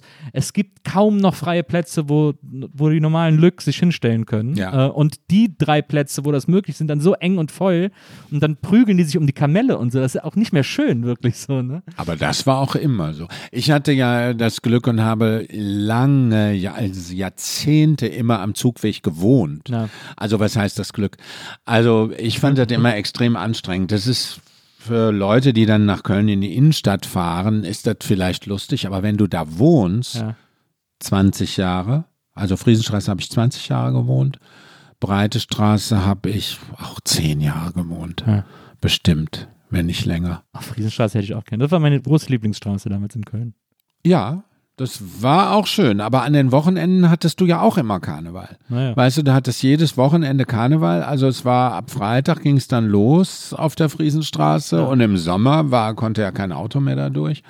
Und äh, das hattest du dann den ganzen Sommer und dann ging die Session los. und dann, so, also es war, äh, äh, ja. Es ist sehr schön, aber du hast auch wirklich, es ist einfach ziemlich laut immer. Ja, das stimmt. Aber es, also wie gesagt, wenn ich dann da zum, am Eigelstein bin und auch wenn Ja. wir dann so keine Lust haben loszugehen, dann kann man da, geht man ins Kattwinkel oder äh, ins Gräsberger. Ähm, man hat immer zwei, drei Kneipen, wo man immer Das hingehen stimmt. kann und so, wo, Das man immer, stimmt. wo man immer schön Ja. feiern kann. Also das ist echt, äh, das, ist genieße ich total. Naja, vielleicht kommt das ja wieder, dass ich dahin fahre. Ja, aber unbedingt. das ist eine Sache, die ich nicht unbedingt vermisse. Sag mal, auf der Friesenstraße, da hatte doch der, jetzt weiß ich nicht mehr, wie er hieß, der Thomas, äh, der hat hier bei, Hackenberg? äh, war das Hackenberg, der hier bei Gerd Müller-Gerves in der Sendung war? Äh, ah, Thomas der, das Quiz-Taxi ne? auch gemacht hat. Thomas Hackenberg. Ja, der hatte doch da ein, so ein spanisches Lokal, glaube Ja, ich. ne? genau. Ja. Ja, genau. Da, hat- da habe ich uns abends zufällig getroffen. Äh, Ich weiß gar nicht mehr, wie das hieß. Da ist ja jetzt der Australier drin, ne? naja. Ist das das nicht? Nee, ist gar Das nicht war so, wahr. ich, zwei das war weiter runter. zwei ne? neben dem Kleinkölln, Hackenberg ja. war, genau, ich weiß auch gar nicht mehr, wie das hieß. Ja, ja, das hatte der sehr lange. Da bin ich irgendwann, glaube ich, auch Karneval. Wir Das kann Karne- sein, ja klar. Wir sind ja. Karneval immer auf die Friesenstraße, dann auch, als, das, als das Goldfinger noch ein Puff war und so. Genau. Sind wir dann Ja. da auch noch rein, äh, Ja. um Kölsch zu trinken. Und so. Da war ich, hat sich eine bei einem Kumpel von mir auf den Schoß gesetzt und, dann, und ich habe getrunken und habe nur Fragmente der Gespräche mitbekommen. Und dann höre ich plötzlich, wie sie zu ihm sagt, Karl-Heinz, gib mir deine Nummer, ich meine es ernst. Ja. Das war, äh, sehr, Das sowas war auf erlebt der man an Friesenstraße vor der Tür. Sowas Zwei, also ein Mäuschen und ein Kätzchen, zwei Frauen. Und die eine beugte sich über, da waren äh, weiter unten ein Stück äh, bei uns vom Haus, waren so Waschbeton mit Blumen Ja. so drin. Und da sagte das Mäuschen zur Katze, Renate, wenn du kotzen musst, dann kotz. Sätze, die so nur in Köln fallen. Und das war mittags. Also du hast ja, darfst ja nicht vergessen, die Session ist ja sehr lang und dann fangen Anfang Januar ja schon Satori-Säle und die ganzen äh, Sitzungen Sitzung. statt. Und dann hast du natürlich tagsüber, weil meistens ist es äh, Dreigestirn im, im Dorinth, früher Interconti Hotel, die wohnen da. Und die fahren dann natürlich da auch immer und dann fahren die bei Christoph Kuckelkorn am Beerdigungsinstitut, wo ich ja gegenüber gewohnt habe. Äh, und der andere Kuckelkorn, da fahren die natürlich vorbei und da kommt dann Musik und dann kommt da, da, da, und dann bleiben die da stehen, da, da, da, da, so. Und du hast dann natürlich ab morgens fangen die Sitzungen an, da sind die mittags stramm. Ja.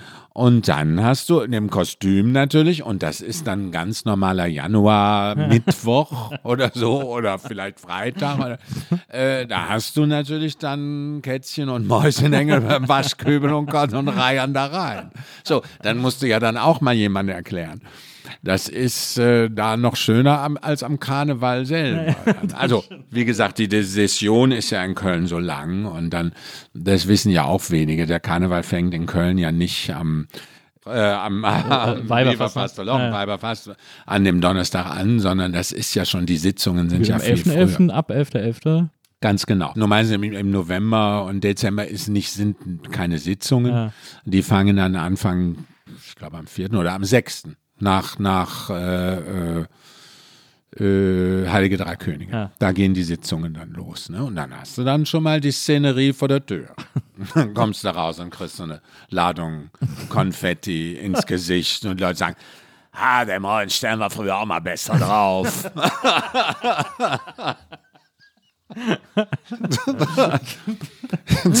Oh, herrlich. Ich bin auch früher immer, äh, da gab es die beste Pizza in Köln, äh, am Klapperhof. Da war auf der Ecke so eine Pizzeria. Ähm, also wenn man die Friesenstraße so Zum lang. Mitnehmen. Ah, natürlich. Also wenn man da so Ja, Richtung ja, Pink ja, Champagne ja, Genau. ist, auf der linken. Seite, auf der Ecke. Ja, genau. Ja, die war super. Abends immer Würstchen Willi natürlich. Äh, Oh, das konnte ich nachher nicht mehr. Danach habe ich aber Würstchen Willi, da hatte ich, glaube ich, meine Lebensmittelvergiftung. Da war ich ja nicht der Einzige, da sind ja, glaube ich, sogar welche gestorben.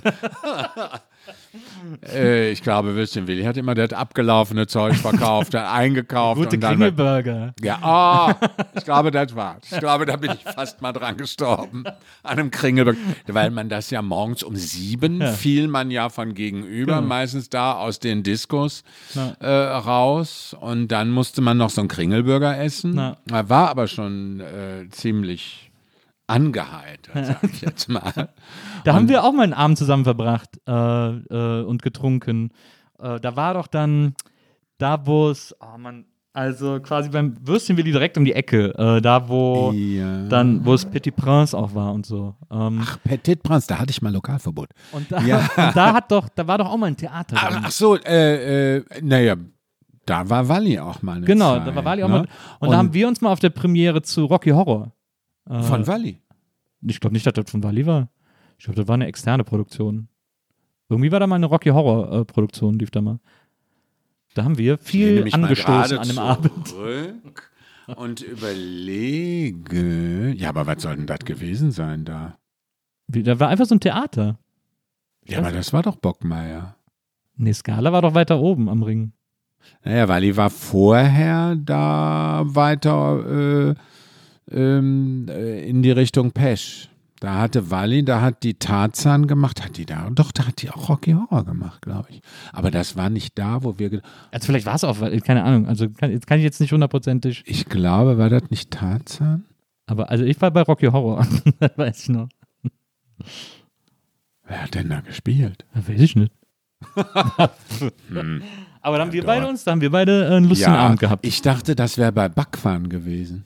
In der Backwaren-Disco. In der Buggy. Ja, in der Buggy. Ich dachte, da wäre das gewesen. War das bei Walli? Nein, natürlich warst du, du warst da eingeladen von Walli.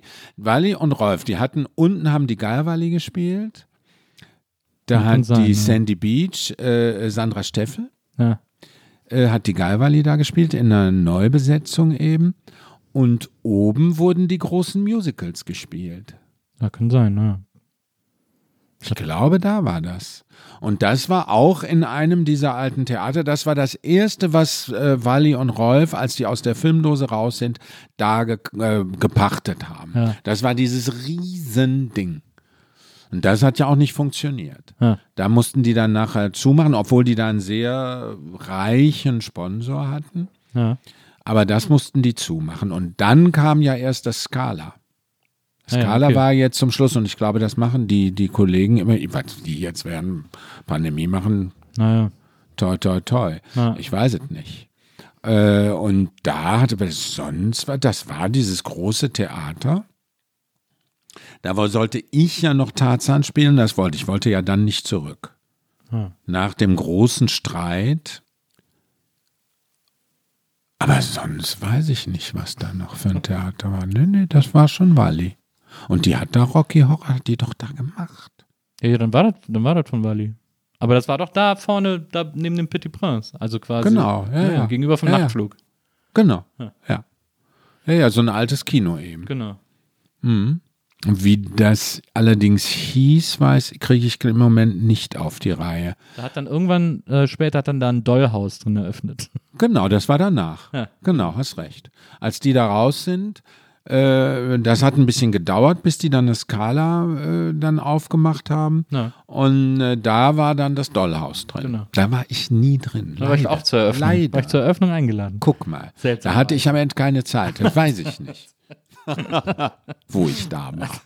Aber da wäre ich gerne rein. Ja, das glaube ich. Das war auch wirklich sensationell, dieser Eröffnungsabend. Das hat die Welt noch nicht gesehen. Ja. Ähm, ja, war aber also, das- also, aber das ist mir immer, immer so in Erinnerung geblieben, wie wir beide da bei Rocky Horror irgendwie nach der Show standen und, äh, und uns Verzelsche erzählt Ja. haben. Kölsch Also ich meine, ich war ja auch mal, das bin ich mir aber nicht sicher, war ich bei dir in der Sendung bei Viva? War ich da bei dir mal? Ich war auf jeden Fall beim Stefan. Ja. und war bei, bei Eni? ja, bei mir war es, glaube ich, nicht. Nee, glaube ich nicht. Bin mir nicht sicher. Aber wir haben uns natürlich oft in Köln gesehen. Ja, eben. Na ja. Das stimmt. Normal. Das ist war normal. Natürlich. Ähm, zum Abschluss noch eine kleine, äh, eine kleine Sache Ein noch. Bonbon? Äh, zum Abschluss ein Bonbon und eine, und eine kleine Geschichte. Ähm, also ich könnte auch noch den ganzen Abend mit dir quatschen, aber äh, du musst Ja, einfach auch. nochmal wiederkommen. Wir müssen- äh, und dann, genau. Äh, dann, und dann vertiefen Sehr wir das gerne. nochmal. Ja. Ähm, aber eine Sache noch, und zwar, äh, weil wir gerade eben darüber gesprochen haben, dass, dass man ja in, im Laufe eines Lebens, wo man viele verschiedene Jobs auch ausprobiert und macht und so, ähm, dann macht man ja zwischendurch auch immer wieder so ein bisschen Quatsch. Es gibt immer wieder Jobs, wo man am Ende denkt, ich weiß nicht, warum ich das damals zugesagt habe. Das denkt man manchmal, also mir geht es auch manchmal so, dass ich das während den Jobs dann denke. Dann sitze ich da und denke so, wie, wie bin ich eigentlich genau hier gerade gelandet? so. Naja, aber da bin ich jetzt gespannt, wo Na. du drauf hinaus willst. Deswegen, äh, ich würde gerne wissen, ob du einen ähnlichen Gedanken hattest, als du, äh, als du 2012 eine Lesung in der Bettenabteilung eines Möbelhauses in Geldern gehalten hast. Ach, das war doch meine berühmte äh, Lesetour. Das habe ich sehr gerne gemacht. Und zwar nicht nur da, sondern das habe ich über Jahre gemacht. Ja. Äh, Im Bett mit Ralf Morgenstern. Ja. Ähm, Aber hast du das immer in Möbelhäusern gemacht? Ja. Und zwar war das mit der Firma Trecker. Das ist auch in Köln entstanden. Beim äh, äh, Einrichtungsladen hatte i- oder hatten wir, naja, eigentlich hatte er die Idee, äh, der Türnich, den Laden gibt es auch immer noch, ähm, ein Einrichtungshaus und der fing da an mit der Firma Treca. Die machen Treca de Paris, die machen äh, super tolle Matratzen. Ja. Und dann hat der König gesagt, hör mal, pass auf, ich mache hier mit Trecker, kannst du nicht vorbeikommen, kannst was lesen im Bett oder so. Was mach, aber echt, also weißt du, so. Und dann rufe ich den Zick an und dann äh, Sieg so. war der wichtigste Pressefotograf in Köln. Ja. Gott hab ihn selig. Gott hab ihn selig. Ja. Ähm, und dann habe ich gesagt, ja klar, kann ich machen. Was soll ich denn? Ja, müssen wir mal gucken, vielleicht hast du irgendwie Geschichten mit Bett, wo es um Bett geht oder so. äh, und dann äh, äh, kannst du das da lesen. So. Und dann war das, die Leute fanden das alle ganz toll. Dann habe ich so Bettgeschichten haben wir da rausgesucht, wo irgendwas, wo es ums Bett ging und, und so weiter. Und dann noch andere Sachen. Da habe ich Martenstein äh, gelesen, diese wunderbaren kleinen Glossen, diese richtigen Kurzgeschichten. Und ähm, dann von Loriot natürlich äh, Den äh, Bettenkauf. im Betten, genau, den Bettenkauf. So. Und dann war das sehr erfolgreich. Die Leute haben äh, geschrien und fanden das alles super. Und dann war natürlich auch der Vertreter von Trecker da. Ja. Und dann sagte der, äh, Herr Morgenstern, äh, sollen wir das nicht mal woanders machen? Ja. Und dann habe ich gesagt, ja, müssen Sie mal äh, mit meiner Agentur sprechen. Muss mal sehen, dann habe ich das mit meiner Agentur besprochen und gesagt, okay, der will das jetzt in diversen Bettenhäusern machen oder Möbelhäusern. Ja. Was können wir da machen? Und dann haben wir da ein Programm ausgearbeitet und haben wir das gemacht. Und das war sehr erfolgreich. Ich habe allerdings nicht mehr als so vier Termine im Jahr gemacht. Ja. Drei, vier Termine. Und dann kam der, äh, äh, der hieß auch Ralf, der von Treker, der das gemacht hat, der kam dann auf mich zu und sagte, hör mal, pass mal auf, das ist jetzt so erfolgreich, wir müssen da mehr machen. Und dann, hab ich, dann saß ich so nach dem Motto, was mache ich hier eigentlich? Und dann habe ich gesagt, nee, also mehr kann ich nicht machen, ich mache vier im Jahr und ansonsten guck doch mal. Und dann hat er, dann boomte das mit anderen. Dann hat der mit Hohecker, äh, äh, dann die Susanne Fröhlich, Autorin, hat Ja. ihre eigenen Sachen da gelesen und, und, und. Und dann wurde bei Trecker eine riesen Lesefamilie Ja. Dann kam noch ein ganz berühmter äh, äh, Karikateur, äh, Zeichner dazu, der hat dann Sachen da gezeichnet und dann wurde das immer größer und ich habe dann immer nur so zwei dann im Jahr gemacht Ja. oder so. Das haben wir jahrelang, ich glaube über zehn Jahre gemacht. Aber das war dann richtig. war- aber das waren richtige Lesungen, also so bestuhlte, wo die Leute dann. ja, genau. So, weil das wirkte so in diesem Artikel, als Ja. würdest du so am langen Samstag im normalen Publikumsverkehr auf einem Bett sitzen und aus dem Buch Ja, vorlesen. ich meine, so war das auch. Also, aber es waren, die Leute waren eingeladen. Ja, ja, Also, okay. das war so, dass das ein Abend für Kunden war Ja, ja, eigentlich. ne? Das waren, äh, da wurden Kunden eingeladen, die, die, dann gab's da Häppchen. was zu trinken, Ja, ja. Häppchen und so weiter. Und dazwischen drin habe ich, meistens habe ich so drei, äh, äh, drei so Stücke gemacht, a 10 bis 20 Minuten gelesen. Und das war super. ja. Das war richtig schön. Und ich hatte Treckermatratzen, die hätte ich mir nie erlaubt. Ich hatte eine Treckermatratze, die habe ich mir bei Pesch damals noch gekauft. Ja. Da habe ich aber für gespart. Die kostete 1000 Mark. Krass.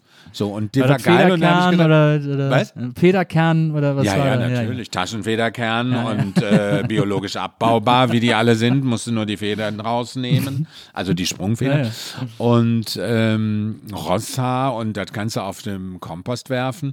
Und äh, da bin ich dann durch eine andere Freundin in Berlin, die ein Hestens Bettengeschäft hat dann zu einer Hestensmatratze gekommen.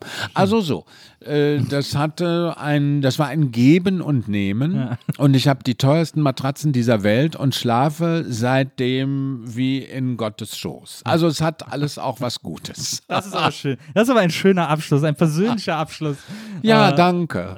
dieses Gesprächs. Ähm, Ralf, vielen Dank, dass du heute da gewesen bist. Nils, vielen Dank für das schöne Gespräch. Das war ganz toll. Fand ich auch. Ich, Ich könnte jetzt, wenn ich noch einen Kölsch kriege, könnten wir auch noch. Du, ich ich habe noch einen Kühlschrank voll, aber das, das spare ich zum nächsten Mal auf. Nächstes So. Mal stelle ich uns dann alle, dann stelle ich uns auch hier den Schnaps auf den Tisch und dann packen wir mal richtig Ja, aus. Schnaps bin ich ja nicht so gerne. Also Schnaps so zum Essen, aber so nachher zum Ausgehen Schnaps. Äh, Das ist immer mein, ist auch immer mein Untergang. ja, das ist nicht nur dein oder mein Untergang, das ist überhaupt der Untergang. Aber wenn du viel in Österreich arbeitest oder wenn du viele mit, die fangen ja morgens um elf, ist schon Schnaps an. Bei Loni und so. Ja, Natürlich, da gibt's ja. sofort da Schnaps an. Das Gute daran ist, dass die ja alle selber brennen. Ja. Weißt du, da ist nicht so viel Parfum drin, da sind nicht so viel Zusätze drin und so. Dafür kannst du aber auch einen halben Tag nichts mehr sehen. Das stimmt, wir tragen jetzt alle Brillen. Wenn ich mich so umgucke. vielen, vielen Dank, Nils, dass du hier gewesen danke. bist, Ralf. Es war sehr Äh, schön. Bis ganz, ganz bald. Ich Äh, wünsche dir ein super 2021. das wünsche ich dir auch. Erfolgreich und viel Und wir ziehen dann einfach Bilanz nach einem Jahr. Und, so. Nach einem Jahr oder nach, auch nach einem halben. Wir müssen mal Ja, gucken, absolut. Was Das- so kommt. Genau, das machen wir. Toi, Ähm, toi, toi. Vielen, vielen Dank. Ähm, Danke. Bis bald. Und äh, liebe Zuhörerinnen, liebe Zuhörer, bis bald äh, hier bei der Nils Bokeberg Erfahrung. Bis dann, macht's gut. Tschüss.